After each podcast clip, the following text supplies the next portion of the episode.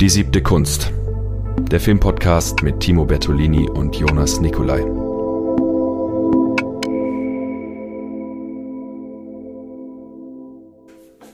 Welches Bier trinkst du heute? Ich trinke heute ein Nordlicht Pilsner in äh, Erinnerung an Dietrich Kuhlbrot, ein Bier, das ich mir jetzt bei dem Hamburg-Aufenthalt von der letzten Folge ähm, gekauft habe und jetzt äh, als Nachklang dazu trinken möchte. Prost. Prost. Ja, schön herbe Geschichte. Etwas dünn, aber doch das, was man haben will. Das dicke Glas gleicht es dann wieder aus. Das dicke Glas. Jawohl. Herzlich willkommen zu einer neuen Stammtischfolge. Ich bin Timo. Und ich bin Jonas. Und wir haben uns wieder sechs Filme und ein Thema äh, zur Brust genommen, über die wir heute sprechen wollen. Genau. Und ich äh, starte gleich mal rein mit dem ersten Film. Christiane F., Wir Kinder vom Bahnhof Zoo. Äh, der deutsche Film von Ulrich Edel aus dem Jahre 1981, die ähm, Verfilmung der auf wahren Begebenheiten oder einen Tatsachenbericht darstellenden äh, Autobiografie von Christiane F. Ähm, die ist damals in den 70er Jahren berühmt geworden in Deutschland, in Berlin als äh, Heroinabhängige. Ähm, mit 13 das erste Mal Cannabis, mit 14 das erste Mal Heroin und mit 15 äh, war sie bereits äh, auf dem Straßenstrich, um ihr Heroin zu bekommen. Also ich muss sagen, ich kenne mich, äh, ich, äh, wir Kinder vom Bahnhof Zoo sagt mir was, mhm. ist, ist Name, aber ähm, wie wird man als Heroinsüchtige bekannt? Ja, sie, sie hat äh, sich daraus äh, befreit. Äh, äh, sie hat einen Entzug gemacht, ist aufs Land gegangen, dann mit Hilfe ihrer Eltern.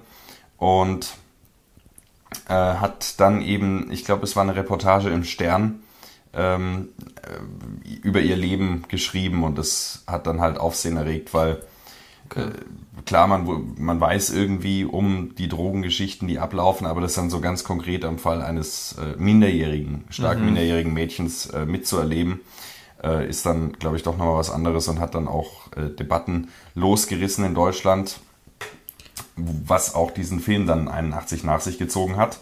Ähm, Bernd Eichinger hat äh, produziert, die äh, Produktionslegende äh, kennt man auch von so Sachen wie der Untergang, wenn ich äh, nicht irre. Und wir, äh, wir erleben hier eigentlich die Geschichte von Christiane, wie sie das erste Mal fortgeht und äh, Alkohol trinkt, in den Club geht. Ähm, mit elf, zwölf? Äh, mit zwölf, dreizehn, sowas genau. Okay. Und äh, ist dann relativ schnell mal dabei, auch mal einen Joint zu rauchen, weil sie natürlich dazugehören will. Sie hört David Bowie, hat eine wunderbare Plattensammlung. ich finde schön, wie du gerade so David Bowie mit Drogenkonsum in Verbindung bringst. naja, es ist so diese, diese Rockstar-Kultur, die ja, natürlich ja, da schon auch... Sex, Drugs und Rock'n'Roll. Genau, die das natürlich da auch so ein bisschen nicht glorifiziert, aber doch zu einem Thema macht. Mhm. Und ähm, man sieht sehr schön, wie sie so in diese Subkultur, so diese Faszination für die Subkultur entwickelt und äh, das, das kann man vielleicht auch an sich selbst beobachten, so dieses, gerade wenn man aus einem bürgerlichen Haushalt kommt, ähm, die Faszination von so abge, abgefuckten Clubs und diesen, diesen Gestalten, die da irgendwie äh, auf alles scheißen und so, das hat schon eine gewisse Faszination mhm. und äh, in die nimmt uns der Film auch sehr gut mit. Und äh, bringt dann aber ganz schnell natürlich diese, diese klassischen Situationen, die man kennt, ja, äh, die anderen nehmen dann Drogen, sie verliebt sich dann auch in einen Jungen, der sich dann auch Heroin spritzt. Und dann geht es irgendwann los, dass sie selber dann auch erst total abgeneigt ist, dann will der Junge aber mit ihr nichts mehr zu tun haben und dann, um ihm zu imponieren, ähm, macht sie es dann selber mal, sie äh, schnupft es dann nur erst und beim nächsten Mal will sie dann einen richtigen Schuss haben, hm. den sich dann auch selber setzt mit äh, der geliehenen Spritze eines total heruntergekommenen Junkies, der überall äh, Ausschläge im Gesicht hat und schon Zähne fehlen und so weiter. Und die anderen wollen es ihr erst verbieten und so weiter, aber das sind dann alles so halbherzige Versuche und dann geht es so seinen Gang nochmal und nochmal. Und irgendwann ist sie dann auch an dem Punkt, äh, wo, sie, wo sie dann selber kauft und sie kommt dann mit dem Jungen zusammen. Und wir erleben da so eine Abwärtsspirale, in die sie sich da begibt. Mhm. Und es ist, es ist eigentlich ein sehr interessanter Film, weil er sehr ruhig erzählt ist, sehr, fragment, äh, sehr fragmentarisch, immer wieder Ausschnitte, es sind Zeitsprünge und ähm, ja auch relativ explizit dann ist mit, äh, mit erbrochenem, mit äh, auch, auch Sex, ihr erstes Mal wird sehr ausführlich gezeigt mhm. und das ist eigentlich, eigentlich schon, eine, schon eine gute Sache. Die Laiendarsteller sind teilweise so ein kleiner Störfaktor, ähm, wobei es auch seine eigene Atmosphäre dann entwickelt. Ist es, ist es auch, nachdem, nachdem sie ja irgendwie auch so jung sein soll, mhm. ähm, wird sie auch von einem Kind gespielt mhm. oder okay? Ja, das ist tatsächlich auch krass, ähm, die schauspielerische, also was man von dem Mädchen da abverlangt hat.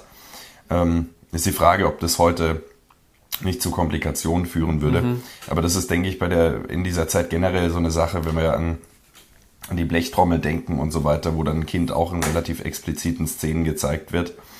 Ähm, aber ähm, so an sich ist der Film deswegen sehenswert, weil er doch irgendwie anders ist als viele Sachen, die man aus Deutschland kennt. Ähm, und diese, diese, diese, nicht diesen, die ganze Zeit diesen erhobenen Zeigefinger hat, sondern doch okay. auch einen, einen mitnimmt und auf empathische Weise das nachvollziehen lässt, die Faszination nachvollziehen lässt, aber gleichzeitig halt doch ähm, dann pädagogischen Gehalt hat. Also es wäre so ein klassischer Film, den man zur Abschreckung in Schulen zeigen könnte. Ja. Ja, voll. So, daher kenne ich irgendwie den Titel auch so. Ich glaube, wir haben ja auch letztes Mal drüber gesprochen. Mhm. Ähm, nämlich so, so im, im Rahmen auch von so Die Welle und solchen Geschichten. Mhm. Kenne ich vom Klang eher eben mit Kinder vom Bahnhof Zoo, also eh genau dieses Schulumfeld sozusagen. Der ähm, Name wird den meisten Leuten was sagen. Ja, voll. Ich, ich, wenn ich nicht ganz blöd bin, ich bilde mir ein, es gibt, gibt, gab vor zwei oder drei Jahren auch eine neue Verfilmung als, als Amazon Prime Serie oder so, was ich weiß es nicht. Irgendwas war da, ja. Ich, das habe ich auch nicht gesehen, aber okay. da war irgendwas. Ja, habe ich auch nicht gesehen. ja. Aber ich glaube, das ist dann auch gar nicht so gut mit den Kritiken ausgefallen. Ich weiß es nicht. Ja, also man, man kann sicher einige Abstriche machen. Er ist auch teilweise etwas langsam mhm. und äh, auf diesen harten Realismus treffen dann doch ein paar Szenen, die so ein bisschen irritierend sind, weil sie dann doch eher auf so eine, also unglaubwürdig wirken. Mhm. Ähm, weil diese Drogengeschichten dann schon sehr, sehr, glaube ich, detailgetreu in Szene gesetzt sind. Man sieht dann auch wirklich, wie die Nadel in die Haut eindringt und solche Dinge. Und dann ähm, gibt es eine Szene, wo sie dann versuchen, äh, Entzug zu machen. Der Cold Turkey nennt man das, glaube ich. Diesen Zustand, in dem sich ein Heroinabhängiger auf Entzug dann befindet. Und das ist wirklich dann schon sehr heftig. Mhm. Ähm, und stellt auch, finde ich, diese Entzugsszene von Trainspotting in den Schatten. Ist sie auch noch da so jung? Ja. Ja, okay. Und dann natürlich die Prostitution, die stattfindet ja. und so weiter. Und gleichzeitig aber auch, dass dann selbst die Abhängigen so eine eigene Kultur bilden, die dann sich wiederum alle kennen und so weiter mhm. und in ihrem Elend äh, irgendwie auch eine Gemeinsamkeit und Gemeinschaft entwickeln. Das ist wirklich sehr schön. Ich wollte dich noch fragen, in in, zu welcher Zeit spielt der jetzt nochmal genau? So? Äh, ich, ich, glaube Anfang der 70er Jahre. Anfang 70er, mhm. okay. Also ja, eh so, so Hochzeit so zum, zum Kalten Krieg sozusagen. Mm, ja, ja. Spielt, spielt das da irgendwie auch rein? Nein. Oder spielt, spielt man überhaupt nein, gar nichts davon? Nein. Okay. Also, äh, ich weiß auch, ich meine, so, so ein Jimi Hendrix oder so hm. hat natürlich äh, Vietnam und so weiter ganz stark. Na, Vietnam ist nochmal eine andere Geschichte. Ein bisschen, ja. Ähm, Nee, ich weiß auch gar nicht. Äh, ich, ich meine, ich schätze David Bowie, aber ich bin da auch nicht so tief drin, hm. dass ich ähm, nicht weiß, inwieweit da in dieser Rockmusik dann solche Themen präsent waren. So allgemein kann man das, glaube ich, schon sagen. Ich weiß nicht, wie bei David Bowie, ob das dezidiert auch so war. Mhm. Aber dadurch, dass er dann reinkommt, kommt dieser amerikanische okay. Kosmos so ein bisschen mit äh, rein und klingt an. Und das muss man natürlich auch noch positiv oder äh, bemerkenswert hervorheben. David Bowie selber kommt in diesem Film vor. Ah. Ja. Ähm, es ist ein Konzert, äh, was, was nachgestellt wird mit ihm. Und wo er spielt dann auch. Wo er spielt. Geil. Sie ist dann auf dem Konzert und ähm, nach diesem Konzert ist übrigens das erste Mal, wo sie Heroin dann sich auch ähm, genehmigt. Und ähm, äh, da sind dann auch wirklich tolle Aufnahmen so über seine Schulter auf sie herab in der ersten Reihe und sie guckt zu ihm hoch und so weiter. Und da wird diese, diese Welt, diese, diese Verehrung ähm, auch sehr schön spürbar, finde ich. Okay. Und natürlich David Bowie als Soundtrack ist großartig. Klingt ziemlich nach schwerem Material, muss ich sagen. Ja, das stimmt. Also er ist auch äh, relativ langsam mit Ja. seinen 131 Minuten. Das muss man sagen. Aber äh, es em- empfiehlt sich auf jeden Fall, sich den anzuschauen. Und Jürgen Jürges, die Kameraarbeit Arbeit, äh, sollte erwähnt sein. Ähm, das ist der Mann, der dann später an der Seite von Michael Haneke Funny Games ähm, gemacht hat. Den Das- Originalen. Den Originalen, ja.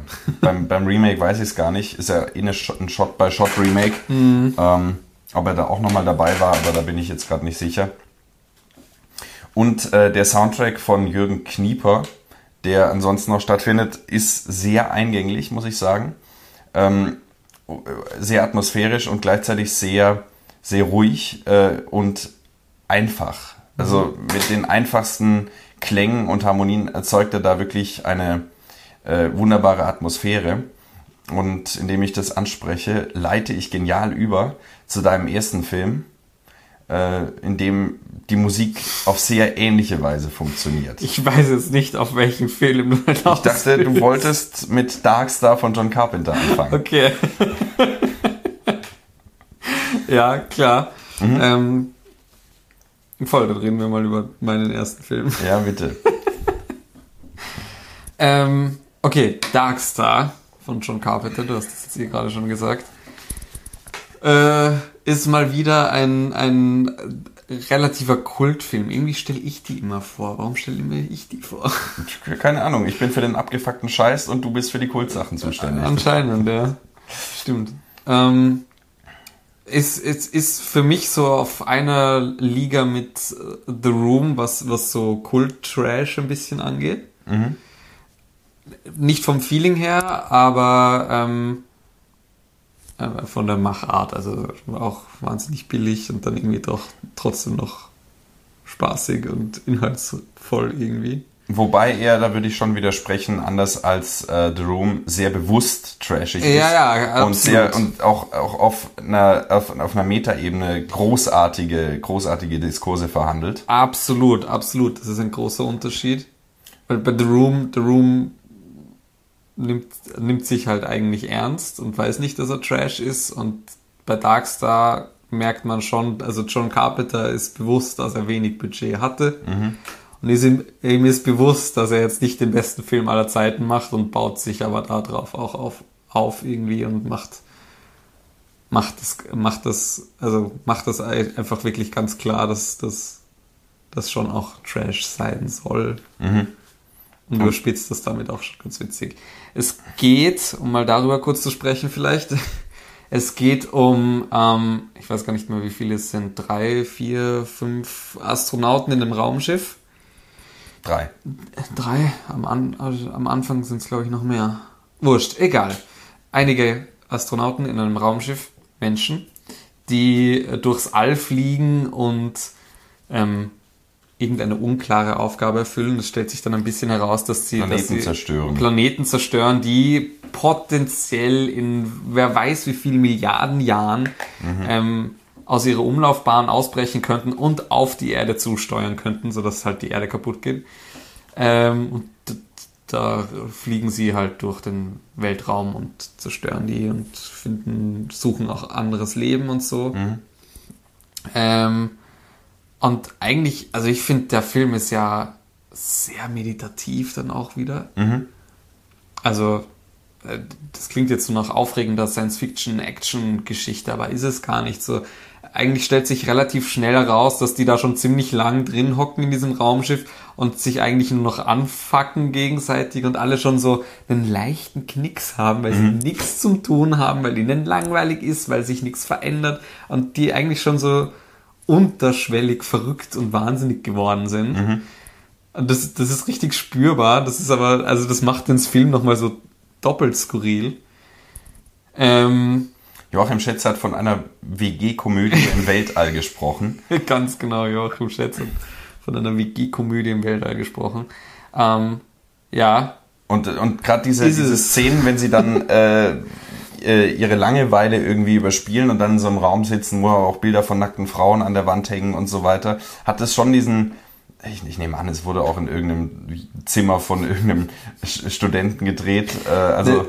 Das Raumschiff hat Innenräume, die überhaupt nicht nach Raumschiff aussehen. Na, überhaupt. Also die, die, die Architektur von diesem, von diesem Raumschiff erschließt sich auch nicht durch den Film. Es ist absolut undurchsichtig. Ähm, und eigentlich, eigentlich kann man den Film so für sich auch nochmal in zwei Teile teilen. Er ist mit ähm, seinen 98, 89 Minuten Laufzeit relativ kurz schon so. Eigentlich wäre er sogar noch kürzer gewesen. Ich glaube nur 10 Minuten kürzer. Und genau die Szenen, die du gerade angesprochen hast, sind dann die Szenen gewesen, die sie dazu gedreht haben. Also da gibt's eben Um diese, auf Spielfilmlänge zu kommen. um auf vernünftige Spielfilmlänge zu kommen, ganz genau. Ähm, also ungewollt eigentlich sogar eine WG-Komödie. Also die Komödie war schon beabsichtigt, aber dass da so dieser, dieser WG-Vibe rauskommt auch noch. Ähm, und in der ersten Hälfte geht es eigentlich darum, dass man halt irgendwie langsam checkt, was da abgeht bei denen und dass, dass man dann drauf kommt, okay, da gibt's, sie haben irgendwo ein Alien aufgegabelt und das Alien geistert da im Raumschiff herum ähm, und geht dann auf die Astronauten los. Dieses Alien, das ist schon, also das, das ist einer dieser Trash-Faktoren, aber es ist so wahnsinnig toll, weil es ist einfach nur ein angemalter Wasserluftballon, also so ein, so ein, so ein, so ein Wasserball mit so, mit so Gummifüßen unten dran, Ja. der dann immer so rumbounced. Das ist auch so komische so Geräusche macht. Das ist super geil. Und wenn der sich dann auf den auf, auf die Leute draufstürzt, das kann man einfach nicht ernst nehmen. Das ist einfach viel zu skurril und dumm einfach. Macht aber richtig Spaß. Ähm, und die zweite Hälfte, da, da, das gibt der Film, also da, da, da hat er dann nochmal so eine richtige Wendung der Film. Da wird er dann massiv philosophisch mit Existenzialismus und was ist Realität und was kann ich überhaupt wissen und was sind meine Sinne überhaupt und gibt es Wahrheit und so. Und das äh, nämlich wirklich wirklich explizit fast schon also nicht fast schon wirklich explizit auch. Ähm, und zwar finden sie dann einen Planeten den sie den sie sprengen wollen ähm, und lösen eine Bombe aus. Und diese Bomben, Bomben haben auch so so eine KI drinnen die halt irgendwie selbst denkt und reden kann so so ähm, und die Bombe lässt sich dann nicht mehr abdrehen, weil das Monster einen Kurzschluss in einem Schaltkreis verursacht hat und ähm, die Bombe dann sagt, ja, nein, aber ich wurde dazu programmiert und ich war. und dann gibt es da so einen Typen, den, den, den, den, eigentlich der Captain von dem Schiff, der ihnen dann sagt, ja, hey, ähm, red mal mit der Bombe. Man muss dazu sagen, der Chef ist gestorben bei einem Unfall Ja. und es wird mit der Leiche geredet. Ja, mit der eingefrorenen Leiche. ähm, und erklär, erklär ihm, was, was ist es, Irrealismus? Nein, Es, weiß es geht um, die, äh, um den Skeptizismus und Ja, Descartes. genau, Dankeschön. Und, und dann fliegt er da in seinem Raum, ins Raumanzug zu der Bombe und fängt da im Weltall mit dieser Bombe zum Diskutieren an und sagt, ja, aber woher weißt du denn überhaupt, dass deine Messdaten die richtigen sind und dass dein, dein Sprengsignal tatsächlich dein Sprengsignal war und nicht etwas, was du vielleicht falsch interpretiert hast. So, Woher weißt du, dass du die Daten richtig liest?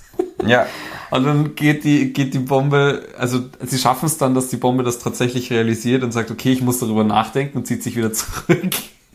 Und der Film endet dann eigentlich damit, es ist kein großer Spoiler, also es ist zwar der Spoiler des Films, aber es ist überhaupt nicht schlimm, das zu wissen, finde ich. Ähm, endet dann damit mit so einem richtig geilen Bibelzitat, wo so, wo man dann die Bombe sieht, so in dieser Kammer, wo sie sich zurückgezogen hat im Raumschiff und, und dann so denkt, am Anfang war nichts. Und dann war ich. So, Und dann geht's hier so. Genau, und dann sagt sie so, es werde Licht oder so. es werde nicht, ja. Und dann explodiert die Bombe.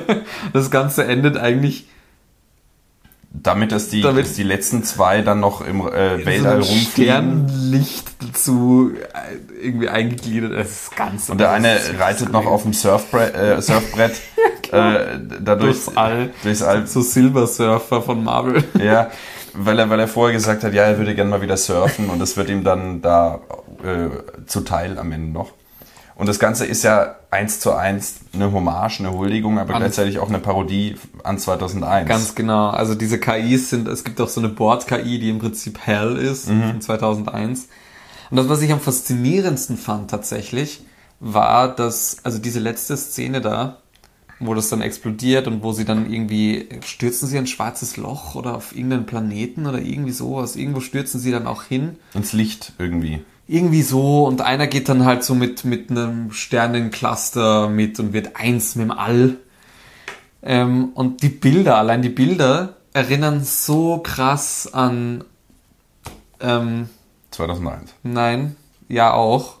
Ich meine jetzt ganz explizit ähm, Interstellar Ja. von Nolan.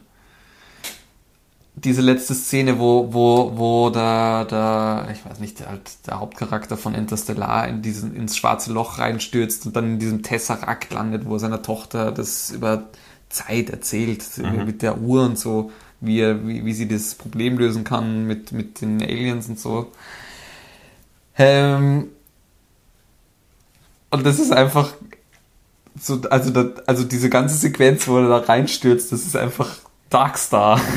Das hat mich richtig schockiert schon fast. Das ist, das ist schon, das ist schon fast so ähnlich. Also das, Ja, da hat sich John Carpenter ein bisschen was von Nolan abgeguckt. ja, ja, genau. Äh, Wohl bemerkt ist der Film von, ähm, ich weiß es jetzt alles nicht auswendig. Ich habe heute mein, meine Notizen vergessen. Tja. Ganz toll. ähm, aber Äh, Anfang der 80er. Anfang der acht, na, ich glaube sogar früher, oder nicht? Ende Doch. Der, Er war 74. 74. weil 77 Star Wars rausgekommen ist. Er war vor Star Wars. Er war genau, sogar vor Star. Wars, das auch noch. Und äh, es, ist, es ist sein De- Regiedebüt, das, das muss man dazu auch sagen. Es Ja. ist Carpenters Regiedebüt. Ähm, und er hat da schon, er weiß da schon, wie man mit den einfachsten Mitteln effektive Filme macht. ja. Klar, ein Halloween sieht dann schon besser aus, das ist klar. Aber, äh, oder natürlich ein Escape from New York oder, oder sowas, aber The Thing. The Thing natürlich. Ähm, aber trotzdem, mit diesen kleinen Mitteln so einen Film zu machen, das ist schon wirklich beeindruckend. Ja. Vor allem, also es ist schon lustig, weil manches davon sieht halt wirklich zum Kotzen aus, so dieser Wasserball, du siehst einfach, dass das ein Wasserball ist. Also das haben sie nicht mal versucht zu verschleiern. Ja. Ähm, aber die, die Animationen oder Effekte, ich weiß nicht, also die sind dann wieder ziemlich gut eigentlich. Es erinnert so streckenweise von der, von, von der, von der Ästhetik her auch an Willy Tobler und der Untergang der sechsten Flotte von Alexander Kluge. Ja, Äh, Alexander. Kluges äh, Science-Fiction-Film, wo auch ganz äh, absurd mit, mit Weltraumaufnahmen gearbeitet wird. Also so ein schwarzes Tuch hingehängt und dann am Stöckchen so eine Papp, Pappraumschiff, das so irgendwie so, so sowas gemacht. Also, aber trotzdem, wenn man sich darauf einlässt, ist es wirklich eine fantastische Sache und Absolut. ich meine, äh, seit, seit Zizek ist dann sowas wie They Live äh, natürlich absolut gehypt und The Thing ist sowieso ein absoluter Kultfilm. Halloween hat jetzt ja 30.000 Teile nach sich gezogen. ähm, Kommt nicht dieses Jahr wieder noch einer? Oder war das letztes Jahr jetzt letztes Jahr war letzte, irgendwas, oder? ich weiß nicht, ob schon wieder einer kommt. Sie machen, in den letzten Jahren haben sie, seit 2018, 19 ja, haben sie da ja haben wieder. sie ihn rebootet, keine Ahnung. Ähm, also John, Car John Carpenter ist ein Name, der auch Filme hat, die wirklich äh, Ja, wobei er ja nicht alle davon gemacht hat. Hat er nicht nur den ersten und zweiten oder so? Oder ich glaube, er hat nur den ersten gemacht, ja, ja. Ich glaube auch. Also. Nee, also, aber er hat wirklich also Einfluss ähm, ah, und, und wird auch zu Recht äh, hoch geschätzt, aber sein Regiedebüt ist sehr unterbewertet, muss man sagen. Oh ja, absolut. Also das empfiehlt Ach. sich, der ist auch in voller Länge auf YouTube, also den kann man sich da mal anschauen. Auch diese philosophische Diskussion, das klingt ja so, ja, Philosophie im Film, oh Gott, das ist wieder so anstrengend. Nö. Das ist, also erstens ist es super einfach erklärt, worum es Mhm. da geht und es ist einfach so dumm. Es ist echt lustig, es macht richtig Spaß. Auch Ja. wieder. Und also niemand hat eine Ausrede bei 89 Minuten zu sagen, ah, finde ich keine Zeit, der ist zu lang, nee, nee. Ja, Das ist. Wenn man drei Stunden für Oppenheimer Zeit hat, dann hat man auch eine eineinhalb Stunden Zeit für Darkstar. Ja, absolut. Ich gehe auch davon aus, dass Darkstar der bessere Film ist. Aber dazu kommen wir später. Jetzt gibt's Werbung. Am Rande sehr kurz bemerkt, uns gibt es auf YouTube mit Bild, aber auch auf Spotify, iTunes, Deezer, Google sowie sämtlichen anderen gängigen Podcast-Portalen und per RSS-Feed für einen flexiblen und individuellen Hörgenuss. Wir freuen uns über jede Unterstützung und wären fürs Abonnieren, Liken und Teilen aufrichtig dankbar. Außerdem gibt es uns auf Instagram als Erziebte Kunst. Auch dort lohnt es sich vorbeizuschauen, um keine weiteren Folgen mehr zu verpassen. Gut, dann kommen wir zu meinem nächsten Film. Ähm, und zwar handelt es sich um eine Michelle Welbeck-Verfilmung, ohne eine zu sein. Welbeck. Welbeck. Und zwar eine weitaus bessere Michelle Welbeck-Verfilmung als die wirkliche Michelle Welbeck-Verfilmung von Elementarteilchen. Es geht, Oh. es geht äh, um Paradies Liebe von Ulrich Sell. Sau. Und ähm, Ulrich Seidel, für alle, die es nicht verstanden Ja, haben. Es geht ähm, um Paradies Liebe. Das ist der erste Teil der Trilogie äh, äh, Paradies. Paradies. äh, Liebe, Hoffnung, Glaube heißen die drei Filme. Und er handelt von der guten Theresa, gespielt von Margarete Thiesel, äh, die sich nach Afrika begibt. Äh, ich bin gerade nicht sicher, ob es Namibia ist. Ähm, in ein afrikanisches Land auf jeden Fall, in dem der Tourismus ballert. Und sie ist äh, älter, sie ist äh, alleinerziehend, ihre 20-jährige Tochter gibt sie zur Mutter. Und Äh, ihre Tochter gibt sie zu ihrer Mutter. ja, Ah, okay. Ja. ja, sie ja. gibt sie nicht sich selbst. Ja, ich, das hat mich gerade ein bisschen. Okay. Ähm, und äh, fährt dann äh, dahin, um äh, einerseits Urlaub zu machen und gleichzeitig hofft sie auf ein sexuelles Abenteuer. Ah. Ähm, Stichwort Sextourismus. Sextourismus, die, also, äh, die Analogie zu Wellbeck ist jetzt klar.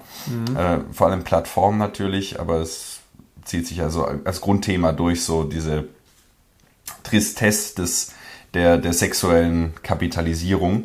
Ähm, und ist dann halt da auf der Suche nach äh, äh, jungen, dunkelhäutigen Männern, mit denen sie sexuelle Abenteuer erleben will und äh, trifft dann da auch Frauen, andere Frauen gleichen Alters, wo nicht ganz klar ist, ob sie sich mit denen verabredet hat, dort gemeinsam hinzufahren oder ob man sich nach und nach kennengelernt hat. Die sind dann da. Es ist halt typisch Ulrich Seidel, dieses äh, sehr ruhige, äh, diese Tableau Vivants, in denen wenig passiert und äh, Rough Cuts äh, ähm, und Zeitsprünge und so weiter. Auch dieses, dieses nicht viel begründen, sondern einfach mal nur zeigen. Genau, Ja. ganz viel dieses Zeigen auch.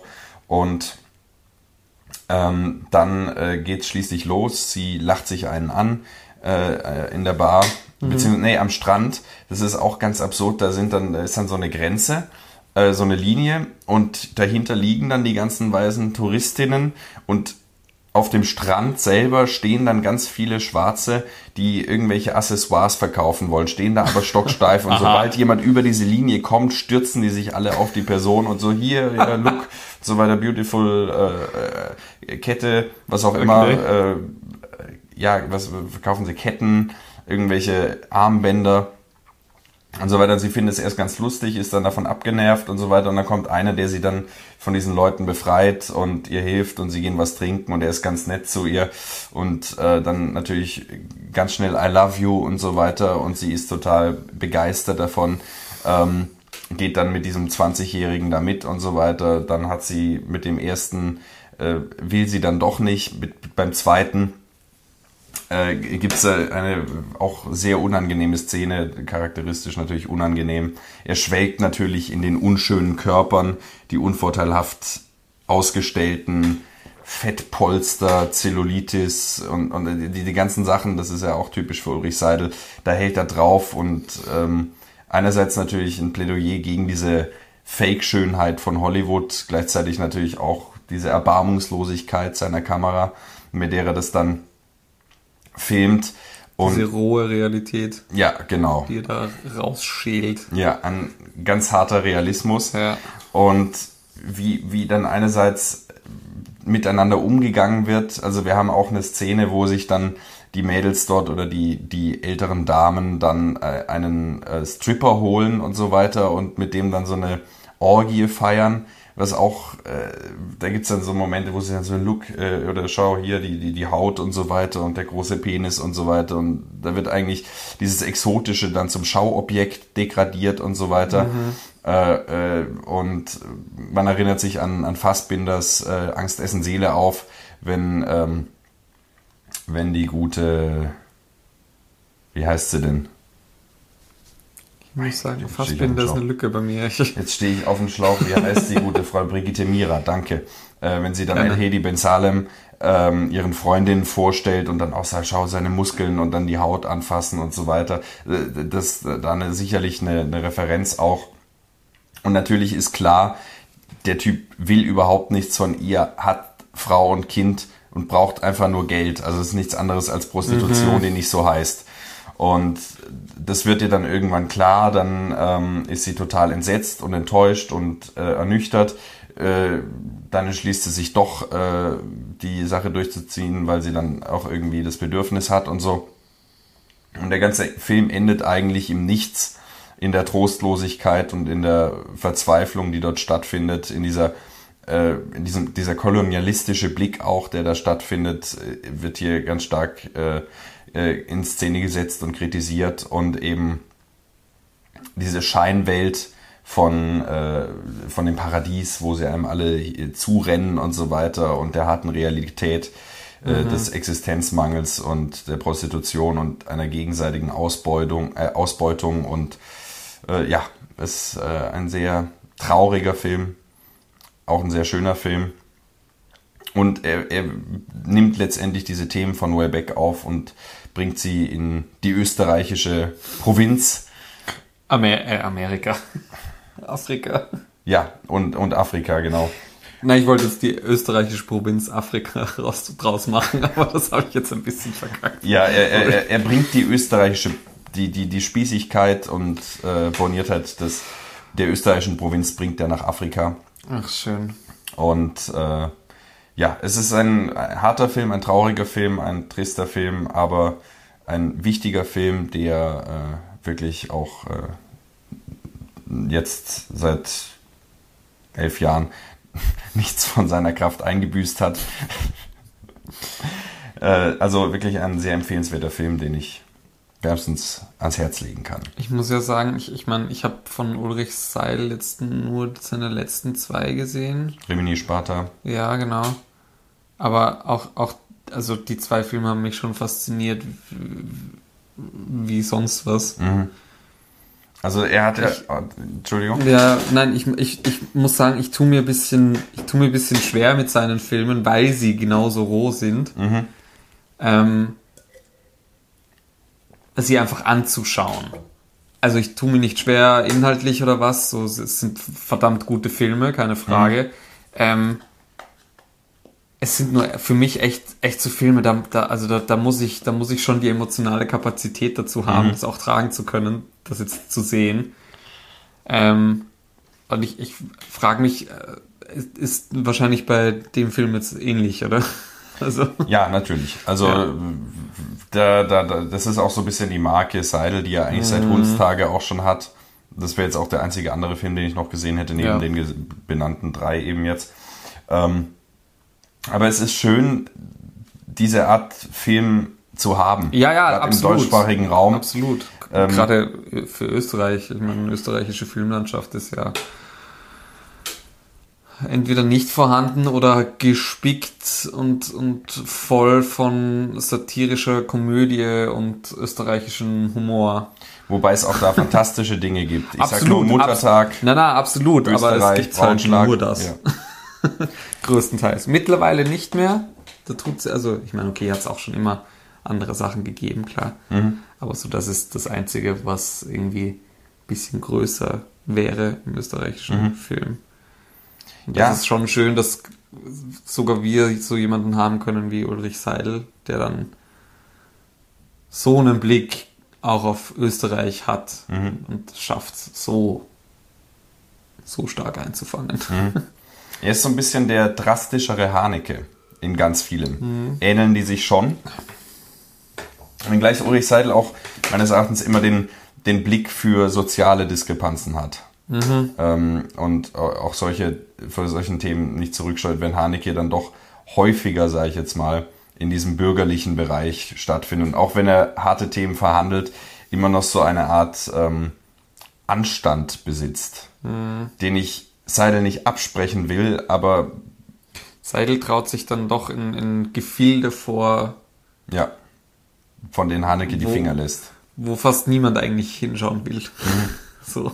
Ja, das stimmt schon. Also, ähm, und was man bei ihm äh, auch hervorheben muss, das ging mir damals bei Rimini ganz stark so und äh, auch hier, ähm, dass er es schafft, einerseits großartige Schauspieler natürlich, mhm. aber dass er es trotzdem schafft, äh, apropos, äh, Maria Hofstetter hat auch einen kleinen Auftritt als die oh. Mutter. Äh, es ist die, es ist die Schwester. Es ist die Schwester. Es ist gar nicht die Von Mutter. Von der, der, die nach ähm, Afrika. Genau. Also es ist die Schwester, nicht die Mutter. Mhm. Das ähm, sehe ich jetzt gerade. Ähm, die, die, die hat auch einen kurzen Auftritt und äh, ansonsten eben Margarete Thiesel. Ähm, das, äh, was, also dass sie, dass er es schafft, ähm, Dialoge, ich, ich will nicht sagen zu schreiben, äh, weil ich glaube, dass da auch relativ viel Improvisation dabei ist. Ähm, zumindest bei Rimini weiß ich, dass ganz viel einfach nur klarer was passieren muss, mhm. aber dass die mhm. Dialoge selber dann wirklich äh, improvisiert waren, was eine, ein, eine Authentizität erzeugt, die wirklich seinesgleichen sucht. Also man hat es ja im deutschen Film ganz oft, so, so Tatort oder sowas oder so deutsche Dramen, in denen dann äh, man sich wirklich an die Dialoge gewöhnen muss und die äh, so eine gewisse, gewisse Distanz schaffen einfach. Was ist das mit, mit, mit den deutschen Dialogen? Wir kommen immer wieder drauf zu sprechen mhm. und es ist immer, wenn man über deutschen Film redet, sind die Dialoge Thema. Das ist echt so, die, die sind so anders und so ja, das ist vielleicht auch die Amerikanisierung, dass man das einfach gewohnt ist. Oder ich meine, es. Ja, aber ich hätte es jetzt auch, okay, doch, stimmt, bei französischen Filmen fallen mir die Dialoge schon auch zum Beispiel oft auf. Mhm. Aber die haben halt, klar, die haben dann halt einen anderen Vibe als irgendwie. Ja. Aber es ist, es ist, also ich finde das trotzdem faszinierend. Ja, wir hatten bei, bei Toni Erdmann, glaube ich, drüber gesprochen. Auch ja, ein Film, der ähnlich, ähnlich authentisch ist, was das angeht. Ich glaube, wir hatten auch letztes Mal bei, bei Je suis Karl auch schon drüber geredet. Mhm, stimmt. Also es, es ist diese Dialoge. Ja, das ist interessant, aber umso schöner, dass es einen Ulrich Seidel gibt, der diesbezüglich ähm, nicht in diese Theatralik verfällt. Ja, das, das stimmt absolut. Und ähm, wenn man was äh, sagen kann, was bei Ulrich Seidel wirklich äh, zutrifft, seine Kunst ist die Axt für das gefrorene Meer in uns, um Kafka zu zitieren. Absolut. Lasst euch von dieser Axt äh, treffen und spalten, auf dass ihr aus dem gefrorenen Eis erwachet oder so. Eisskulpturen sind was Schönes. Eisskulpturen sind was Schönes. Und gefrorene also, Captain sind auch toll, wenn sie einem Tipps geben, wie man die Bombe entschärft. Stimmt, ja. Um zu unserem nächsten Film überzuleiten, Darkstar. Nee, warte, was? Ich, ja. Du, du, Meine nee, Überleitung heute. Deine Überleitungen heute sind top-notch, wirklich. Ja. Aber er war gut. Wir haben nur halt schon über Daxa geredet. Was? Ach so. Entschuldigung. Mein, ähm, man, wir sind beide etwas durch heute. Ja, ich weiß nicht, es ist auch schon spät, also nicht so wirklich, aber. Ja, es geht. Es fühlt sich spät an heute. Ähm, Dein nächster Film. Spät ist auch mein nächster Film. Ah, sehr gut. Überleitung, ja. ähm, und zwar spät über den im Kontext des anderen Films, der jetzt dazugehört. Und zwar möchte ich über Disaster Artist reden. Mhm. Ähm, und Disaster Artist ist der Film, der die Geschichte von The Room erzählt. Erklär mir mal bitte nochmal diese Überleitung jetzt. Na, weil wir über The Room schon länger, ist schon länger her, dass wir über The Room geredet haben und deswegen ist es spät, dass wir jetzt über Disaster Artist reden, weil das The Room hat ja schon jeder jetzt vergessen. Achso, ja. okay. Ja. und so, so. ähm, Disaster Artist. Ja. so wie unser Podcast heute. Ja. oh je. Ähm, genau, ein Film von James Franco mit James Franco ähm, als Tommy Wiseau. Mhm. Ähm, und es geht wirklich um die Geschichte von The Room. Also falls, falls jemand äh, den Film nicht gesehen hat oder jetzt nicht weiß, worum es in The Room geht, wir haben eine Folge dazu gemacht. Yep. Wir suchen sie raus und wir verlinken sie. Oh Gott. Wir kriegen das hin. Mach diese Ansage nicht, das vergessen wir. Aber Doch, doch, wir kriegen das hin. ja. Jedenfalls. Ähm, genau, und Disaster Artist ist jetzt der Film, der, ich glaube, neun Jahre später rausgekommen ist. Oder also 2012, 13, 14. Ich habe halt heute meine Notizen nicht dabei. ähm, und erzählt den Werdegang und die Produktionsgeschichte von The Room. Ähm, als auf Grundlage des Buchs, das ähm, ähm,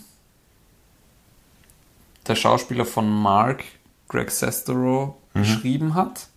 Der hat damals eben nach The Room ein Buch geschrieben, wo er eben diesen Charakter Tommy Wiseau auch charakterisiert halt irgendwie und beschreibt und so ein bisschen Hintergrund gibt zu dieser mysteriösen und uneinsichtigen Figur eigentlich, die er ja ist. Ähm, und auf Grundlage dieses Buchs wurde dann auch der Film produziert mit James Franco. Ich weiß nicht, ob ich das damals in der Folge schon gesagt habe, aber Tommy Wiseau hat ja gemeint, er könnte sich nur zwei Personen vorstellen, die jemals seine Person in einem Film spielen würden. Und das wäre sein Liebling Johnny Depp oder ähm, eben James, Franco. Also er hat tatsächlich die, den Schauspieler gekriegt, den er haben wollte. Ähm, und so sehr ich The Room liebe und so geil dieser The Room Trash ist und so viel mir der Film auch Spaß macht, muss ich leider sagen, dass ich von Disaster Artist sehr enttäuscht war eigentlich. Weil ähm, man sich dann doch irgendwie mehr erwartet von dem Film. Oder Ja. ich zumindest. Ähm, weil er irgendwie, also für mich nach dem Sehen war nicht klar, was der Film jetzt eigentlich sein soll. Soll er ein Biopic sein? Soll er, soll er die Geschichte von diesem Charakter wirklich erzählen und dramatisieren und da ein trauriges Drama da machen? Soll er eine Komödie sein, die sich einfach über die Person lustig macht und halt so ein bisschen Einblicke in die Produktion geben? Soll es wirklich ein bisschen so eine Doku sein oder einfach nur ein, Dra ein Drama um, um diese ganze Geschichte herum und um diesen The Room-Kult? Und alles davon steckt drin und nichts davon passt zueinander. Ja. Das tritt ja dann irgendwie doch nochmal so in die Fußstapfen von The Room auch rein. Ich glaube, also es ist sicher auch schwierig, da irgendwie was Konzentriertes drumherum zu machen. Aber ähm, es funktioniert leider nicht so gut wie in The Room. Also der Film ist auch nicht trashig, der Film ist gut produziert und so und hat auch ein gescheites Skript und weiß ich nicht was. Also jetzt kein Premium, super, mega Meisterwerkskript, aber halt konsistent und äh, in sich schlüssig und so ein Scheiß halt. Aber ähm, man erfährt zu wenig über die Figur, als dass es interessant wäre. Er ist nicht lustig genug, um als Komödie zu funktionieren. Und er ist auch nicht charakterfokussiert oder dramatisiert genug, um als Drama oder Tragödie oder als, als bewegende Geschichte zu funktionieren. Und damit bleibt der Film irgendwie für mich einfach äh, ja, hinter meinen Erwartungen massiv zurück. Mm, Ich finde auch, dass James Franco, auch wenn sie die Szenen, also es gibt auch so Zusammenschnitte, wo sie die Szenen von The Room und Disaster Artist, wo sie ja ein paar Szenen drehen und das dann vergleichen zeigen, wo sie das nachgespielt haben, die sind schon verdammt gut eins zu eins nachgespielt, aber also man, man kauft dem James Franco diesen, diesen wahnsinnigen charismatischen Charakter von Tommy Wiseau einfach nicht ab. Ja. Ich finde auch, James Franco per se ist kein guter Schauspieler. Ich mag, ich mag sein, also ich mag, mag seine Art, wie er spielt, wie er das spielt auch nicht. Es wirkt alles auf, also es wirkt auch aufgesetzt und wirkt nicht natürlich und das macht's, finde ich, ein bisschen kaputt. Ja. Ja, wir Aber- haben eh mal privat über James Franco gesprochen und du bist kein sehr großer Fan von ihm. Ich, Nee. ich, ich halte ihn jetzt auch nicht für einen A-Schauspieler, aber so in An American Crime zum Beispiel finde ich ihn sehr gut. Ja, habe ich nicht gesehen. Ähm, äh, das ist im Prinzip The Girl Next Door, Evil von Jack Ketchum, die erste Verfilmung dieses, dieses Falls. Ähm, ich bring's jetzt auch nicht mehr ganz zusammen, aber da gab es in äh, zweiten Hälfte des letzten Jahrhunderts so einen Fall von so einer Frau, äh, die ein Kind aufgezogen hat und die ganze Nachbarschaft dazu animiert hat, sie zu foltern und zu ja, vergewaltigen. genau, stimmt. Da hast du mir eh mal einen Text zu gegeben, irgendwo. Das von, von Stiegelegger, schreibt, ja, schreibt genau. im Terrorkino einleitet. er. Ja, genau, das habe ich eh gelesen. Aber den Film habe ich nicht gesehen. Ich wusste gar nicht, dass da James Franco mitspielt. Okay. Ja, er spielt, er spielt denjenigen, aus dessen Sicht äh, äh, auch Jack Ketchum das Buch geschrieben hat. Okay. Ähm, aber, aber ja, also ich, gut, Ja, ich glaube, James Franco ist für mich so ein Schauspieler, wenn er die richtigen Rollen kriegt, dann passt er wie gegossen drauf und dann ist das genial. Aber für alles andere funktioniert er einfach gar nicht. ich fand ihn auch in Spring Breakers als Skrillex-Verschnitt, fand ich ihn gut. Abgesehen da, ich hasse den Ja. Film, aber ähm, das ist auch so ein Streitthema. Ich hasse Spring Breakers. Ähm, du hast den auch, ne? Voll, ja, voll das Streitthema. Ja, aber, aber da fand ich ihn zum Beispiel gut. Ja, ja, da war er schon ganz okay. Er braucht, ich glaube, er braucht, er braucht Figuren, die ganz anders sind. Aber, also, dafür, dafür ist, okay, ist, dafür finde ich, Tommy Wiseau ist noch zu normal zu seinem Bild, sozusagen. So, Tommy Wiseau ist absolut kein normaler Charakter und absolut komplett durchgeknallt und weird. Aber, also zum Beispiel der, der, der, der Drogenboss da, den er In spielt, Spring in Breakers, Spring Breakers ähm, da sieht er ja auch gar nicht mehr aus wie James Franco. Mhm. Und ich glaube, das sind, das sind vielleicht auch so die Rollen, die er ein bisschen besser kann. Ich glaube auch, dass das Problem ist, dass James Franco doch schon ein sehr äh, charmanter und charismatischer, fescher Bursch ist. Äh, und Tommy Wiseau halt so diese, diese total verklatschte Aura hat, dieses abgefuckte, äh, schmierige, äh, weltentfremdete. Und Ja, ja. das ist schon schwierig, das zu kriegen oder das Ja, zu ja, voll absolut. Also ich, ich könnte mir, also Johnny Depp kann ich mir noch weniger als Tommy Wiseau vorstellen. Aber ich, ich bin auch ehrlich, also ich könnte mir nicht vorstellen, wer ihn spielen soll, außer er. Wobei Johnny Depp ja doch Fear and Loathing in Las Vegas und ähm, so schon diese abgefuckten Typen spielen kann und selber auch ja durch seine Exzesse Cari- und so weiter diese Abgefucktheit hat. kann er ja auch dieses Also ich muss gut. sagen, Johnny Depp sehe ich eher, muss ich sagen. Aber gut, aber gut. Äh, um, um das noch kurz zu klären, ich war auch überrascht. Ich hatte ihn auch Anfang der 10er Jahre äh, verortet, aber er ist tatsächlich von 2017. Ich habe gerade nachgeschaut. Der ist relativ spät. 2017, ja. Echt? Und ähm, es ist natürlich, es, man denkt natürlich so, man könnte sagen, es ist sozusagen der Ed Wood des neuen Jahrtausends, 94 Ed Wood von Tim Burton über den anderen äh, schlechtesten Regisseur aller Zeiten, Ed Wood eben. Aber äh, da ist Ed Wood dann ne, schon nochmal eine Spur tiefer und intelligenter. Und der Disaster Arte, das ist halt so ein, ja, ist so ein klassischer 7 von 10 Film irgendwie, der ganz okay ist. gibt halt nix her. Ja, und es ist für Fans von The Room vielleicht so ein netter Nachmittagsfilm, irgendwie Sonntagnachmittag mit Karte, ach komm, gucken wir den Ja. mal an, Bierchen dazu oder sowas. Aber mehr ist es halt auch wirklich nicht. Ja, auch, also ich meine, ich, mein, ich habe mich ja schon ein bisschen auch mit Tommy Wiseau und mit, diesem, mit, mit dieser ganzen The Room Cool ein bisschen Naja, du auseinandergesetzt. bist total verfallen. Ja, ja, voll. Ähm, und es gibt so skurrile Fakten und so skurrile Geschichten über den Typen, was der gemacht hat und nichts davon kommt in diesem Film raus oder kommt vor. Er bleibt ein ziemlich blasser, uneinsichtiger Charakter, ähm, dessen Ohne- Schrulligkeit nicht mal richtig rauskommt. Und, und, und also dieses Mysterium Tommy Wiseau bleibt einfach zurück. Das spürst du nicht in diesem Film. Und das, das finde ich richtig enttäuschend, weil das ist genau das, was man sich von einem Film über diese Person erwartet. Es ist keine Dekonstruktion des Mythos Nein. und es schürt den Mythos nicht. Es ist Genau, ein, es ist ein dürftiger. Abklatsch, ein, ein dürftiger Ja.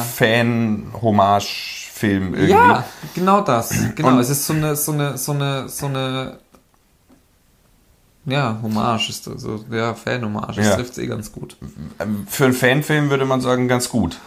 Ja, Ähm, aber, aber äh, was du eh schon angeschnitten hattest, auch jetzt im Vergleich zu Ed Wood, dem Film von Tim Burton, ähm, wo Johnny Depp ja mitspielt übrigens, also da haben wir auch nochmal eine Parallele, ähm, dass Ed Wood versucht, ähm, also Tim Burton versucht mit Ed Wood, sich der Ästhetik von diesen Filmen, Plan 9 from Outer Space und so weiter, anzunähern. Ja, das- Schwarz-Weiß 1994, ähm, bestimmte Bilder, äh, diese Gothic-Atmosphäre, die Tim Burton ja auch wahnsinnig liegt ähm, und die ja auch Ed Woods Film eigen ist, ich, diese, Ja. diese Zombie-Geschichten dann in diesem Science-Fiction-Film und so weiter, ähm, Plan 9 from Outer Space.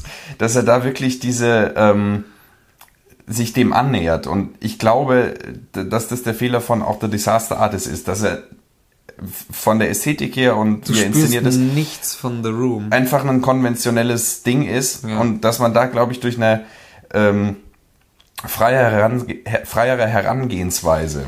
es ist, und das ist äh, auch mein Problem mit James Franco, so diese ganzen Filme, in, in denen er mitspielt.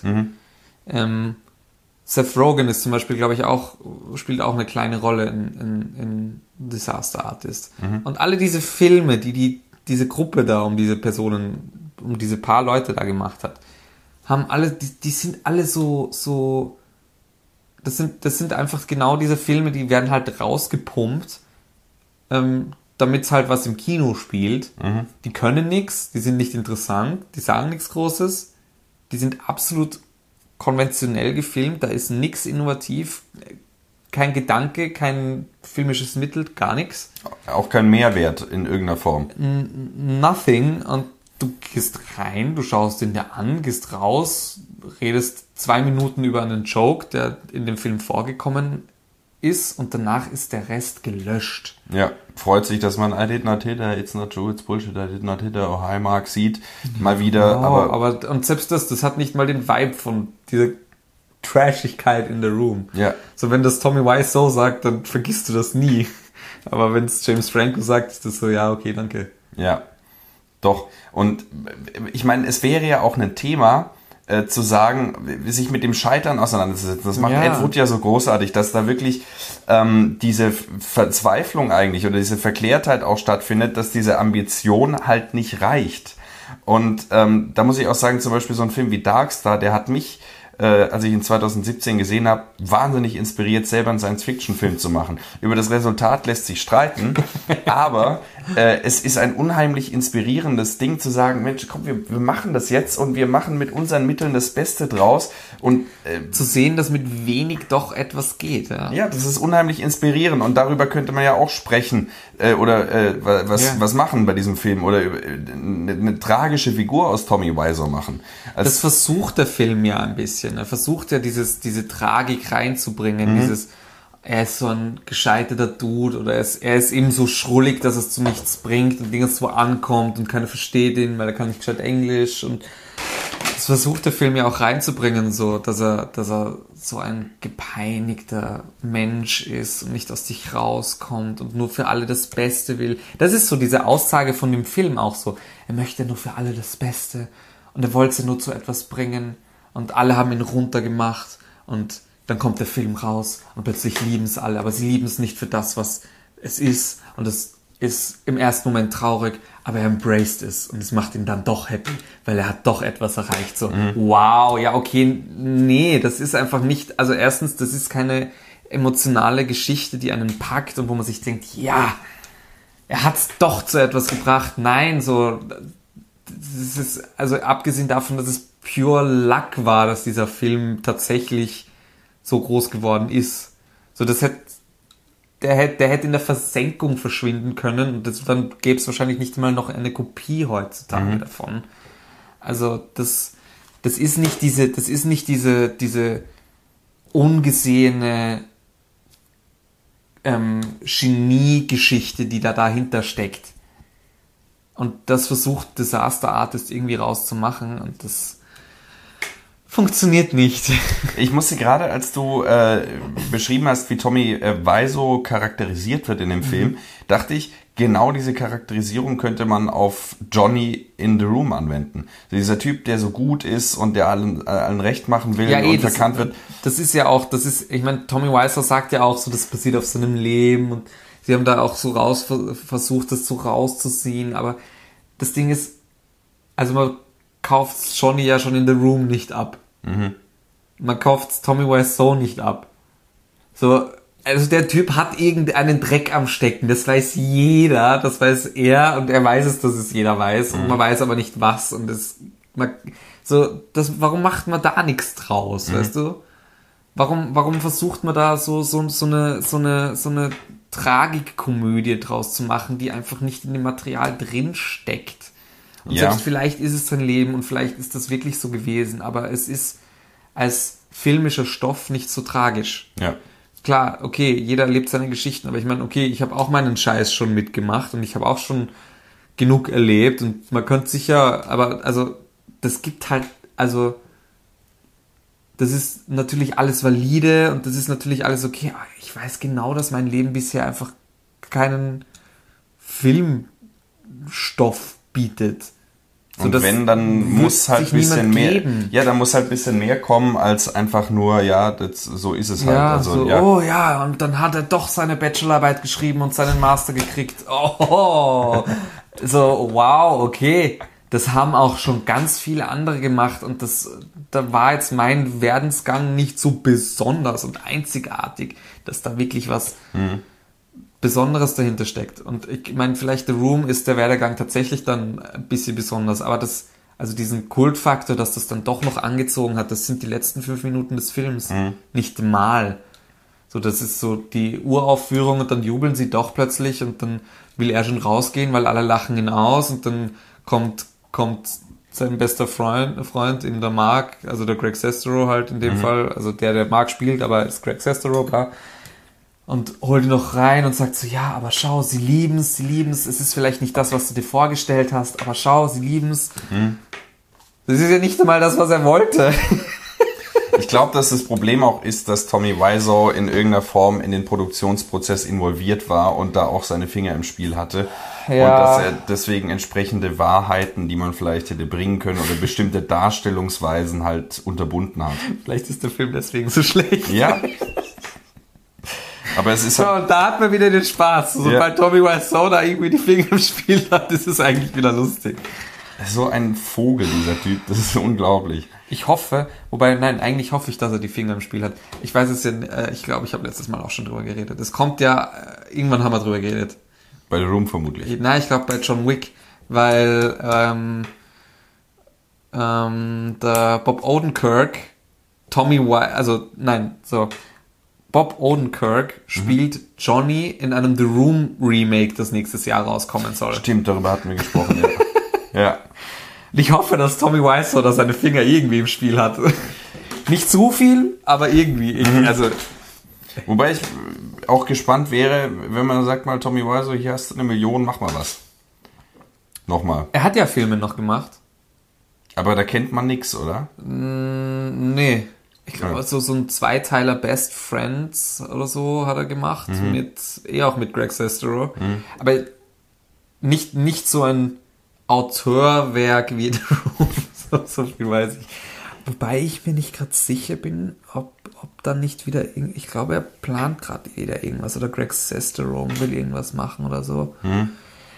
Ich bin mir gerade nicht sicher, müsste man sich anschauen. Vielleicht ist das eh das The Room-Ding, wo die auch die Finger dann im Spiel haben. Ich weiß, er ist auf jeden Fall nicht, nicht Regie, also es ist nicht wieder, also er macht, er macht nicht selber dieses Remake. Was ja auch witzig wäre, aber Dann sozusagen das Äquivalent zu Hanekes Funny Games. vielleicht, vielleicht, vielleicht ist es das ursprüngliche Skript, was sie jetzt verfilmen. Dieses lange, dicke Ding, was sie dann doch nicht runterkürzen diesmal. Ich bin skeptisch. Entweder es wird richtig geiler Scheiß oder es wird so ein Disaster Artist Mist. Ja, natürlich. dass sie sich da nicht trauen. Dass sie nicht, dass sie sagen, okay, wir machen jetzt da so eine Wobei, Avantgarde-Geschichte. wobei ich bei Bob Odenkirk schon, also ich meine, der Typ kann ja. Mhm. Also wenn er will, kann er ja. Und also Bob Odenkirk als ähm, Johnny Mhm. ist dann doch. Also ich kann mir das schon irgendwie vorstellen. Das ist so skurril, dass ich es mir wieder vorstellen kann, dass das funktioniert. Ja. Doch, äh, wir sind gespannt. Oh ja.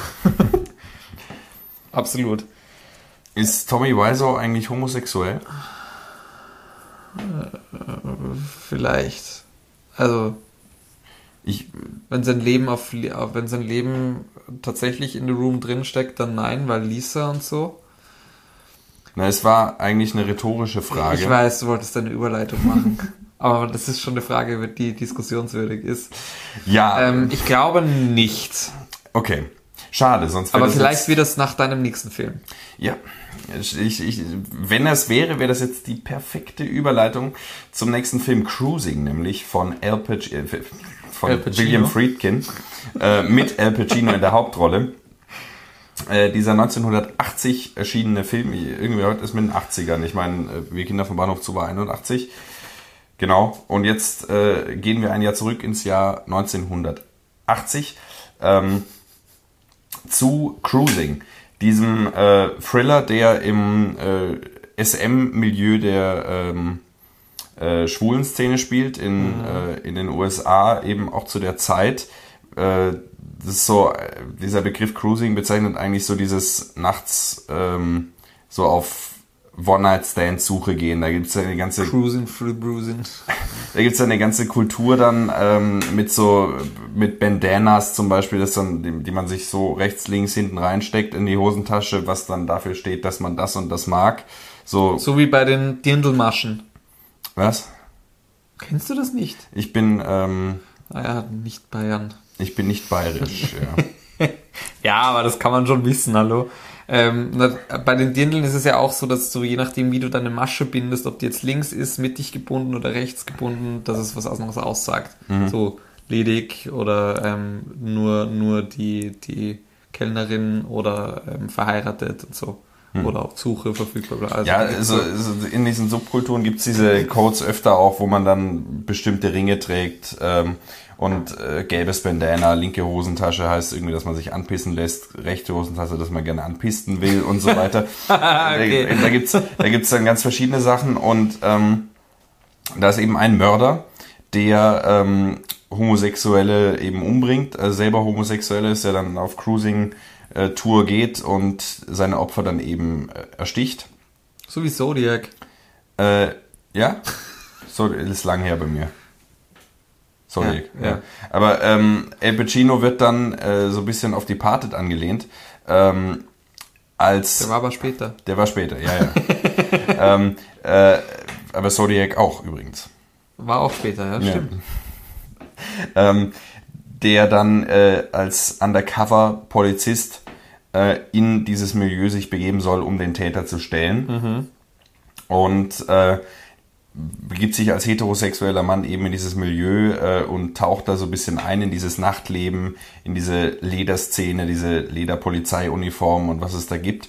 Und wir erleben einen wunderbaren, jetzt nicht außergewöhnlichen in der Form, ähm, aber doch wunderbaren, schönen Thriller, der diese Zeit, äh, der für diese Zeit einfach charakteristisch ist. Äh, dieses düstere, brutale auch bis zu einem gewissen Grad. Äh, so diese, diese Noir-Ästhetik der 70er, 80er Jahre. Dass du sagst, typisch für die Zeit, finde ich jetzt witzig. Ich, ich werde es gleich wieder einschränken. Ja, gut. Ja, wer, wer sagt, Na, weil, ähm, ähm, also, wir, haben- wir haben im Vorfeld eh kurz drüber geredet, ob ich da jetzt drüber reden soll oder nicht, aber mir ist jetzt wieder ein bisschen was dazu gekommen. Wir haben nämlich genau den Film ein bisschen besprochen, dieses Semester in der Uni. Ähm, und ich habe ihn zwar selber nicht gesehen, aber ich habe einen Text dazu gelesen. Ähm, und zwar über die Produktionsgeschichte von dem Film. Es Ja. gibt da auch eine relativ interessante Doku dazu, ähm, die ich auch wieder nicht gesehen habe, aber ich könnte sie mir noch anschauen. Ich habe sie. Die will ich mir eigentlich anschauen. Ähm, aber, ähm, und zwar war das bei diesem Film so, dass der schon im Vorfeld wahnsinnige Wellen geschlagen hat, bevor der überhaupt rausgekommen ist. Mhm. Eben genau, weil er diese SM-Szene und diese und auch diese Radikalität irgendwie ähm, porträtiert und mhm. das doch noch sehr verrufen war zu der Zeit. Total, ja klar. Ähm, und da eine ganze Bewegung und ein ganzes Movement äh, drum entstanden ist, diese Produktion zu boykottieren. Also mhm. es gab da wirklich Proteste und Demonstrationen zu die, gegen diese gegen diese Filmproduktion. Mhm. Ähm, Gibt es auch so so so Anstecker, wo Stop the Cruising drauf draufsteht und so. Mhm. Ähm, und also wir haben dann das, wir haben dann halt den Text irgendwie so ein bisschen über, okay, und wie wichtig ist Produktionsgeschichte für Filmgeschichte und das ist das auch Teil eines Films, so mhm. diese, allein, also diese Ansticker zum Beispiel, sind die auch Teil der Filmgeschichte oder nicht, so. Ja. Aber darum geht's, darauf will ich gar nicht hinaus, aber ich finde, also, der hat eben genau deswegen schon wahnsinnige Wellen geschlagen. Ich finde allein das ist schon wichtig irgendwie so zu bemerken. Auf jeden und Fall. Was ich nämlich interessant finde, und ich keine Ahnung, ob es dir aufgefallen ist, aber es, es ist auf jeden Fall, also es ist auch in dem Text dazu gestanden. Ähm, und zwar, ähm, die hatten dann, das ist so weit gegangen, dass die wirklich teilweise versucht haben, Sets zu stürmen und mhm. so. Also die wollten wirklich diese Produktion massiv stoppen. Mhm. Ähm, und das Lustige, also man hört tatsächlich auch in einigen Szenen im Hintergrund die Proteste. Also sie haben es nicht dann geschafft, das so komplett abzuschotten. Also es ist tatsächlich von dieser, von dieser, Ab, von dieser Produktionsgeschichte, von diesen, von diesen Demonstrationen ähm, und von, von dieser Abwehr gegen diesen Film tatsächlich auch etwas im Film drin. Mhm. Also du, ich weiß nicht, ob dir das aufgefallen nein, ist, nein. aber es gibt Szenen, wo du tatsächlich die Demos und, und so, und so Rufe und, und Gekreische und also Geräusche einfach hören kannst, die nicht reinkören. Interessant. Weil das ist mir diese Demos so laut waren. Mhm. Also ich wüsste jetzt auch nicht konkret genau bei welcher Szene oder so, aber es ist auf jeden Fall drin. Mhm. Na, das ist, das ist spannend. Ich meine, was ich äh, so gehört habe, ist, dass der Film ist mittlerweile ab 16 Jahren freigegeben, war früher ab 18. Ähm, dass da früher äh, ur, ursprünglich war geplant, den noch expliziter zu machen. Also ja. inklusive, dass da ähm, das haben sie zum Beispiel verhindern können. Hardcore-Szenen zum Beispiel drin sind. Also das wurde wohl auch gefilmt äh, äh, und war ursprünglich intendiert, dass man echtes Fisting im Film sieht. Mhm. Ähm, davon ist jetzt nichts mehr übrig. Also ich glaube, das hat sicher damit zu tun auch. Ja, also ich, ich glaube, das höchste der Gefühle, auch was man wirklich dann sieht, ist ähm, Küssen und dann liegen mal zwei nackt im Bett oder mhm. sowas. Aber ich, ich könnte mich nicht entsinnen, dass man überhaupt nur Genitalien sieht. Also da dahingehend ist dann doch ähm, die Konvention gewahrt. Aber es ist natürlich, das wollte ich als nächstes sagen, das Sujet und das Milieu, in dem der Film angesiedelt ist, ist natürlich gerade das, was für die Zeit bemerkenswert ist. Mhm. Ähm, dass jemand sagt, okay, wir begeben uns jetzt da rein und ähm, äh, setzen uns damit auseinander, was treibt Menschen an, die da hingehen, was ist dann mit diesem Täter und so weiter. Und da ist dann die Auflösung, muss man, also es ist ein klassischer Thriller, dass man den Täter kennt und parallel dazu das Polizeigeschehen verfolgt. Mhm. Und ähm, die Auflösung ist dann doch relativ plump, in, also in, in dem Sinne nicht die eigentliche Überführung, die ist eigentlich ziemlich, ziemlich spannend, aber ähm, die, die, die psychologische Begründung davon. Da wir hatten, glaube ich, eh schon mal über Psycho und das Ende gesprochen. Es, ähm, ich liebe, es ist eine des, der besten Filmenden ever. Nicht. Ja, aber so ein bisschen, so ein bisschen in die Richtung geht es dann auch. Nicht im Sinne von einer großen zehnminütigen äh, im Monolog stattfindenden psychologischen Erklärung, mhm. aber dann doch so was, dass dann irgendwie Briefe vom Vater gefunden werden, der seit 20 Jahren tot ist und dann natürlich der Homosexuelle, der eine, ein gestörtes Verhältnis zu seinem Vater hat.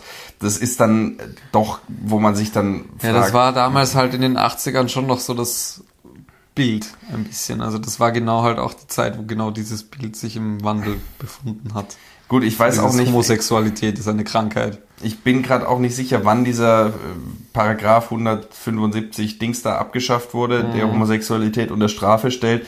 Auf jeden Fall später, definitiv. Ähm, aber ähm, erschreckend viel später.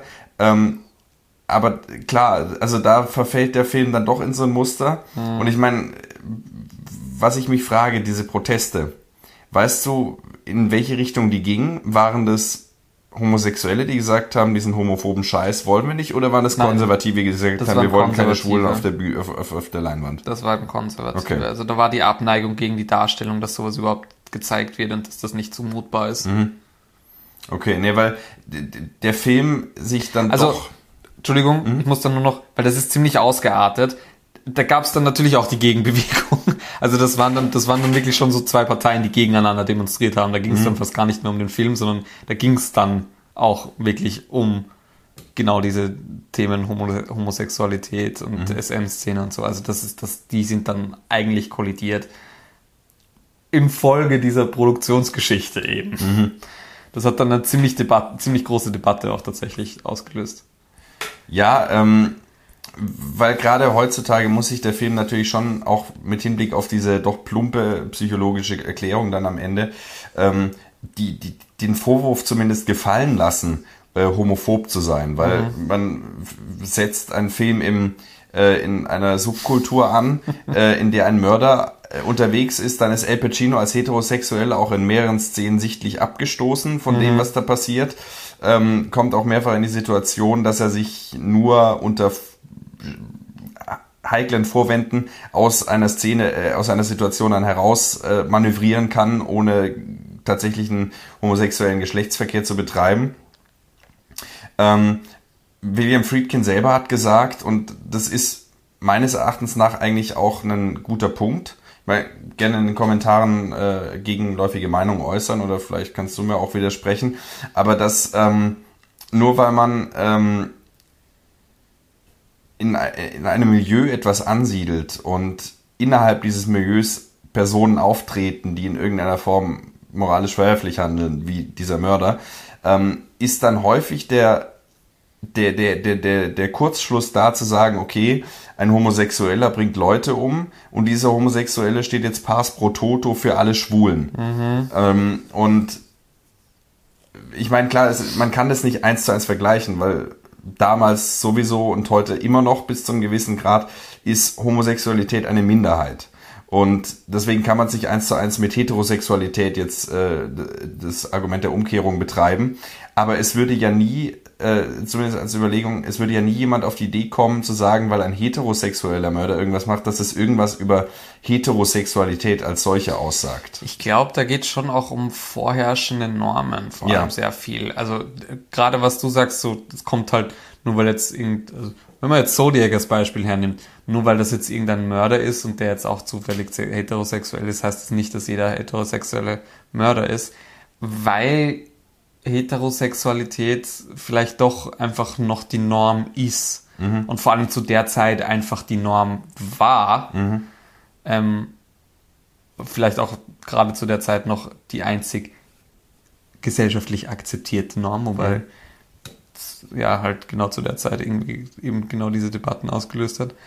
Ähm, und da das halt schon damit zusammenhängt, okay, das sind halt die Normen, die so schon vorherrschen und die werden dann auch nicht deswegen hinterfragt. Aber mhm. wenn dann genau so ein Homosexueller als Mörder porträtiert wird ähm, und das schon ein Sujet ist, das nicht oft vorkommt in Filmen, ähm, führt es halt doch dazu, dass, dass sich das verkoppelt. Mhm. So, klar, wenn du dann an Filme denkst und dann sind die drei Filme, die du kennst, in zwei davon ist ein homosexueller Mörder, dann führt das einfach dazu, dass genau dieses Bild entsteht. Ja. Also das ist genau das, wo man dann klar stimmt dir schon zu, dass das nicht per se der Fall ist, dass weil das jetzt einmal so zusammengehangen, zusammengehangen wird, dass das automatisch verallgemeinernd mhm. sein sollte. Ähm, aber es passiert halt genau dadurch, weil es so dargestellt wird, dass sie verknüpft werden, wenn es nicht schon die Norm ist, dass sie nicht verknüpft sind. Ja. Also man könnte vielleicht wobei auch. Es auch also nur kurz, wobei es auch absurd ist zu sagen, ja, dass sie nicht verknüpft sind. So, na, obviously ist nicht jeder Homosexuelle ein Mörder.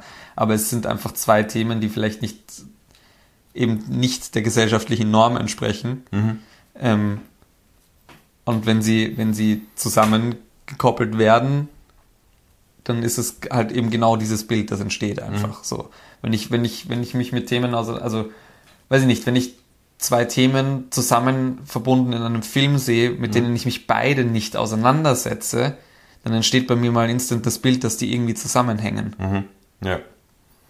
Und ich, ich glaube, dass man diesen Fehler nicht machen darf. Ja. Ich muss, ich muss auch ganz stark, ich meine, es ist natürlich dann immer wieder die Frage, identitätspolitisch, was muss man selber sein, um es thematisieren zu dürfen und so weiter. Und William Friedkin ist kein Homosexueller.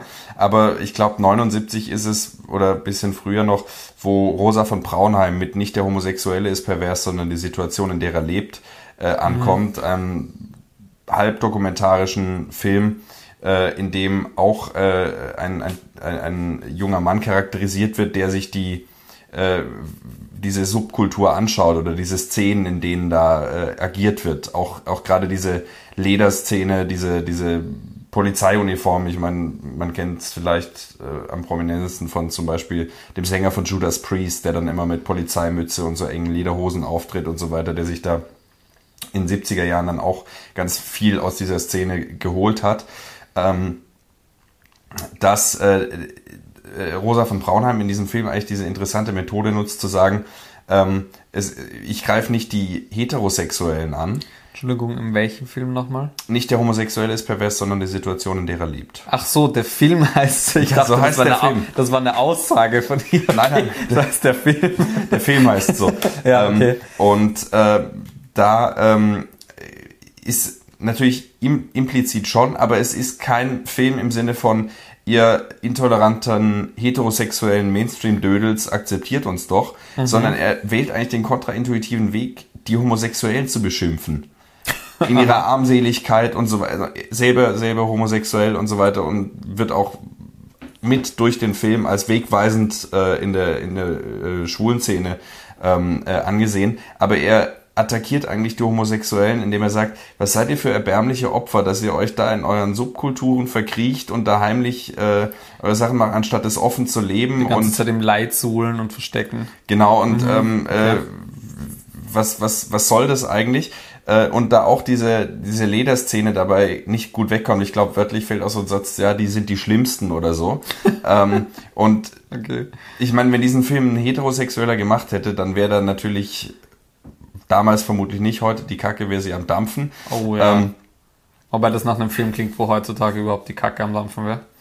Nee, der Film ist, also den, den kann ich wirklich uneingeschränkt Echt? empfehlen. Okay. Ja. Also äh, es, es, wenn ich sage, er attackiert sie, ist es mehr so ein Aufruf, ein Appell. Okay. Mhm. Ähm, ein kritischer Appell. Provokation sozusagen. Ja, genau. Ja, okay. genau. Ähm, und ich habe jetzt ein bisschen den Faden verloren, wie ich das mit Cruising zusammenbringen wollte aber sozusagen ähm, diese. Du hast angefangen, dass, dass, dass der Kontrast zwischen, okay, das ist ein Homosexueller, der über das homosexuelle Thema redet, oder ein Heterosexueller. Ja, genau. Also ich glaube, dass dieser, das Cruising auch deswegen, weil der Regisseur eben kein Homosexueller ist, mhm. vielleicht dann automatisch den Verdacht eher erregt als ein äh, Rosa von Braunheim-Film zum Beispiel. Ja. Aber das ist jetzt auch nur meine Einschätzung, also man kann ja gerne widersprechen und vielleicht auf Aspekte hinweisen, die jetzt äh, unter den Tisch gefallen sind. Es ist in jedem Fall ein sehr interessanter Film, zumindest, also er ist sowieso ein guter Film, ein sehr guter Film, aber zumindest als historisches ähm, Dokument eben einer Zeit des Umbruchs mhm. ist, ist der Film auf jeden Fall allein unter dem Gesichtspunkt interessant, selbst wenn man ihn dann aus anderen Gründen ablehnen sollte. Ich finde es witzig, dass wir heute so ein paar Filme dabei haben, wo wir normalerweise drüber, also normalerweise vertreten wir beide eigentlich die Einstellung von, okay, ähm, man sollte zumindest immer versuchen, das Kunstwerk vom Künstler zu trennen, mhm. zumindest bis zu einem gewissen Grad eben.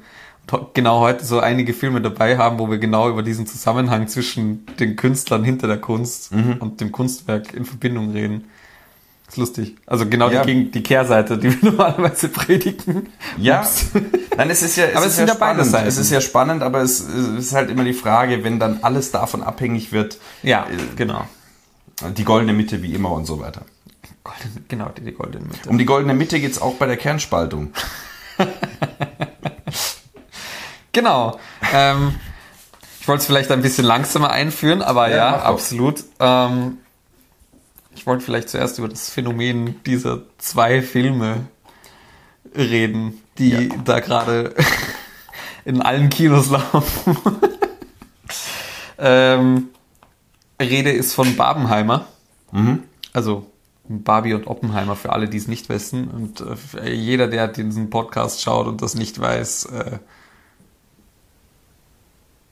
cool, dass ihr dabei seid. Aber ich, also, wie seid ihr hierher gekommen? Nein, ähm, ja, also wir reden heute jetzt mal über Oppenheimer. Mhm. Ähm, ich habe ja, ich, ich, ich habe ja Vollgas mitgemacht bei diesem Phänomen. ähm, und nächstes Mal dann über Barbie ein bisschen ausführlicher. Genau. Du hast ihn ja noch nicht gesehen. Ich habe beide Filme noch nicht gesehen, leider Gottes. Ah, du hast beide Filme noch nicht gesehen. Schwach, schwach, schwach, schwach. Aber, aber wir, wir werden sie sehen und Ja. wir werden äh, darüber sprechen. Ja. Und jetzt auf jeden Fall mal Oppenheimer. Genau, ich habe ich hab beide Filme gleich als Double, Double Feature natürlich. Ich habe mir wirklich Barbenheimer gegönnt, das war sehr geil. Ist das eigentlich nur so äh, ein Gag von dem Kino gewesen oder ist das über, übergeordnet auch, dass diese Filme jetzt Also, ich meine, das ist relativ schnell passiert, wie sich das als Meme verbreitet hat. Ich kann nicht hundertprozentig sagen, ob das jetzt so stimmt, wie ich es erzähle. Aber also ich meine, das da werden, da muss ich nächste Woche auch nochmal drüber rein. Ich meine, also das Marketing-Team von Barbie, wenn es einen Marketing-Oscar gäbe, dann hätten die den aber sowas von verdient. Das ist das genialste Marketing, das, das ich in den letzten Jahrzehnten gefühlt für irgendeinen Film mitbekommen hätte. Das, ist, das ist der Wahnsinn. Ähm, und weiß ich nicht, wie das jetzt genau entstanden ist. Sie haben ja, sie haben Oppenheimer vorverlegt, der wäre ja eigentlich an einem anderen Tag gestartet. Ähm, und Ausgangs, ausschlaggebend war dann, dass, dass beide Filme am selben Tag rauskommen. Und viele aber sagen so, sie wollen Barbie sehen und sie wollen Oppenheimer sehen. Genau, das heißt Cross-Programming. Ähm, und da geht es genau darum, dass solche Filmreleases so zusammengelegt werden, also dass sie eben am selben Tag rauskommen, weil sie ja eh nicht dieselbe Zielgruppe treffen und, und ähm, so diese klassische mh, dieses klassische Mindset irgendwie ist so, ja, du kannst, du gehst halt einmal am Wochenende ins Kino maximal. Gerade so in den USA ist das so dieses, okay, wir gehen am Wochenende ins Kino und schauen uns einen Film an. Ähm, und das hat bei Barbie und Oppenheimer jetzt dazu geführt, dass wahnsinnig viele richtig pisst waren, dass die das jetzt genau so machen, so nach dem Motto, ja, jetzt müsst ihr euch entscheiden, welchen Film ihr bei, zu Release anschaut. Ähm, und das hat dann eben zu diesem Barbenheimer geführt, ähm, wo, wo sie gesagt hat, wo, also wo, irgendwer hat dann halt gesagt so, ja, nö, ich möchte mit, dem- warum dann nicht einfach ein, ein Double Feature anschauen? Das ist dann irgendwie eskaliert, dann sind Schauspieler mitgezogen, die auch gesagt haben, so, ja, nee, ich schaue mir beide gleichzeitig, also ich schaue mir beide nacheinander an. Ähm, und dann ist halt irgendwann eben Barbenheimer draus entstanden. Ähm, so Tom Cruise zum Beispiel hat gesagt, so, nee, ich gebe mir Barbenheimer. Also ganz witzig. Auch ganz viele Stars von den zwei Filmen haben dann gesagt, sie geben sich den anderen auch und so. Also das ist irgendwie, da ist richtig eine Bewegung da eben drumherum entstanden. Ähm, genau auch so aus dieser Counter, als Counter-Movement gegen dieses, gegen dieses, gegen dieses Marketing von wegen, ja, ähm, Filmreleases und dass das, das man kennt's ja, dann wird wieder ein Film um zwei Wochen oder einen Monat verschoben, weil da kommt gerade der Film raus und bla bla bla. Ähm, da geht's halt urviel um Profit und dass der eine Film dann den anderen die Show stiehlt und so. Und das hat halt irgendwie jetzt auch irgendwie viele erzählt und gesagt, ja, dann fuck it, so, dann, ich kann mir auch beide Filme aufeinander geben. Habe ich gemacht. War geil, aber war schon anstrengend auch. Barbie Also- war zuerst. Barbie war zuerst, ja. Nicht ausgesucht. Ich meine, viele Kinos zeigen, äh, spielen die zwei Filme jetzt auch so, dass man sich sozusagen seinen Barbenheimer selber zusammen, zusammenstellen kann. Ähm, aber ich habe tatsächlich, also Cineplex hat bei uns das so angeboten, dass sie, dass sie Barbenheimer Tickets verkauft haben und da haben sie das halt dann festgelegt, dass man Barbie zuerst. Also, ähm, Geht es noch so weiter oder war das nur Release Day? das war, es war gar nicht Release Date. Release Day war am Donnerstag. Ähm, und ich habe es am Freitag gesehen. Das heißt, ich könnte mir Anfang der Woche Barbenheimer auch noch geben. Ja, ja, sicher. Ich meine, die zwei Filme laufen jetzt sicher noch länger im Kino. Also du kannst es dir sicher auch so zurechtlegen, dass du beide Filme sehen kannst hintereinander. Hm, okay. Absolut. Das ist ganz sicher möglich. Ähm, also, ja, nee, das geht auf jeden Fall. Aber Ähm. Barbie ist dann nächste Woche dran. Barbie ist dann nächste Woche dran. Jetzt soll es heute mal um Oppenheimer gehen. Ähm, das ist der längere Film von den zweien. Mit guten drei Stunden. so, lang, so lang war ja noch gar kein Nolan-Film. Ich glaube, Interstellar war mit 160, Ja. 65 irgendwie so. War da dann der längste. Tenet bisher. geht ja auch so zweieinhalb, zwei, dreiviertel Stunden. Ja, na, zwei, drei Viertel gar nicht. Ich glaube, so eh, knapp die zweieinhalb Marke, irgendwie so 140, 150. Ähm, und Oppenheimer ist lang. Ähm, aber, also ich habe mich im Vorfeld, ich meine, okay, Nolan ist Nolan, so man freut sich, also ich freue mich immer auf seine Filme. Also Ich erwarte jetzt nicht die große Filmkunst dahinter, aber ich erwarte mir das Beste an Action und teilweise auch an Science Fiction, ob es jetzt einer ist oder nicht, manchmal halt nicht, manchmal halt schon, ähm, die es momentan einfach gibt. Ja. Also es gibt wenige bessere Science-Fiction-Regisseure momentan. Villeneuve. Villeneuve, der ist noch besser, finde ich. Mhm. Gerade was Science-Fiction halt angeht. Aber, aber sonst wüsste ich jetzt so. Ridley Scott hat seine Hochphase auch hinter sich. Ja, genau. Also äh, außer den zweien gibt es gerade keine wirklichen Regisseure, die konstant gute Science-Fiction-Filme rauspumpen. Carpenter ist jetzt auch mittlerweile älter. ja. Ähm, und also das ist, das ist so. Und genau, worauf ich hinaus wollte, Oppenheimer ist einfach. mh, Vielleicht noch der Typ von Ex Machina und äh, wie heißt der? Äh, Alex Garland, ja. Ja, ja. genau. wobei sein letzter Film ja ein Horrorfilm war, der hat überhaupt nichts mehr mit Science Fiction zu tun gehabt. Ja, gut. Aber stimmt, wobei auch die so eher Indie waren schon. Also so große Budgetfilme. Ich meine, Ridley Scott hat äh, Martian gemacht. Noch. Den du aber scheiße Den fand fandest. ich furchtbar, aber das ist auch wieder was Persönliches. Ähm, aber äh, genau, so, um aufs Thema zurückzukommen. Oppenheimer. Oppenheimer, genau. Und man kennt eben Nolan Science Fiction, Action. Das ist das, was man von seinen Filmen erwartet.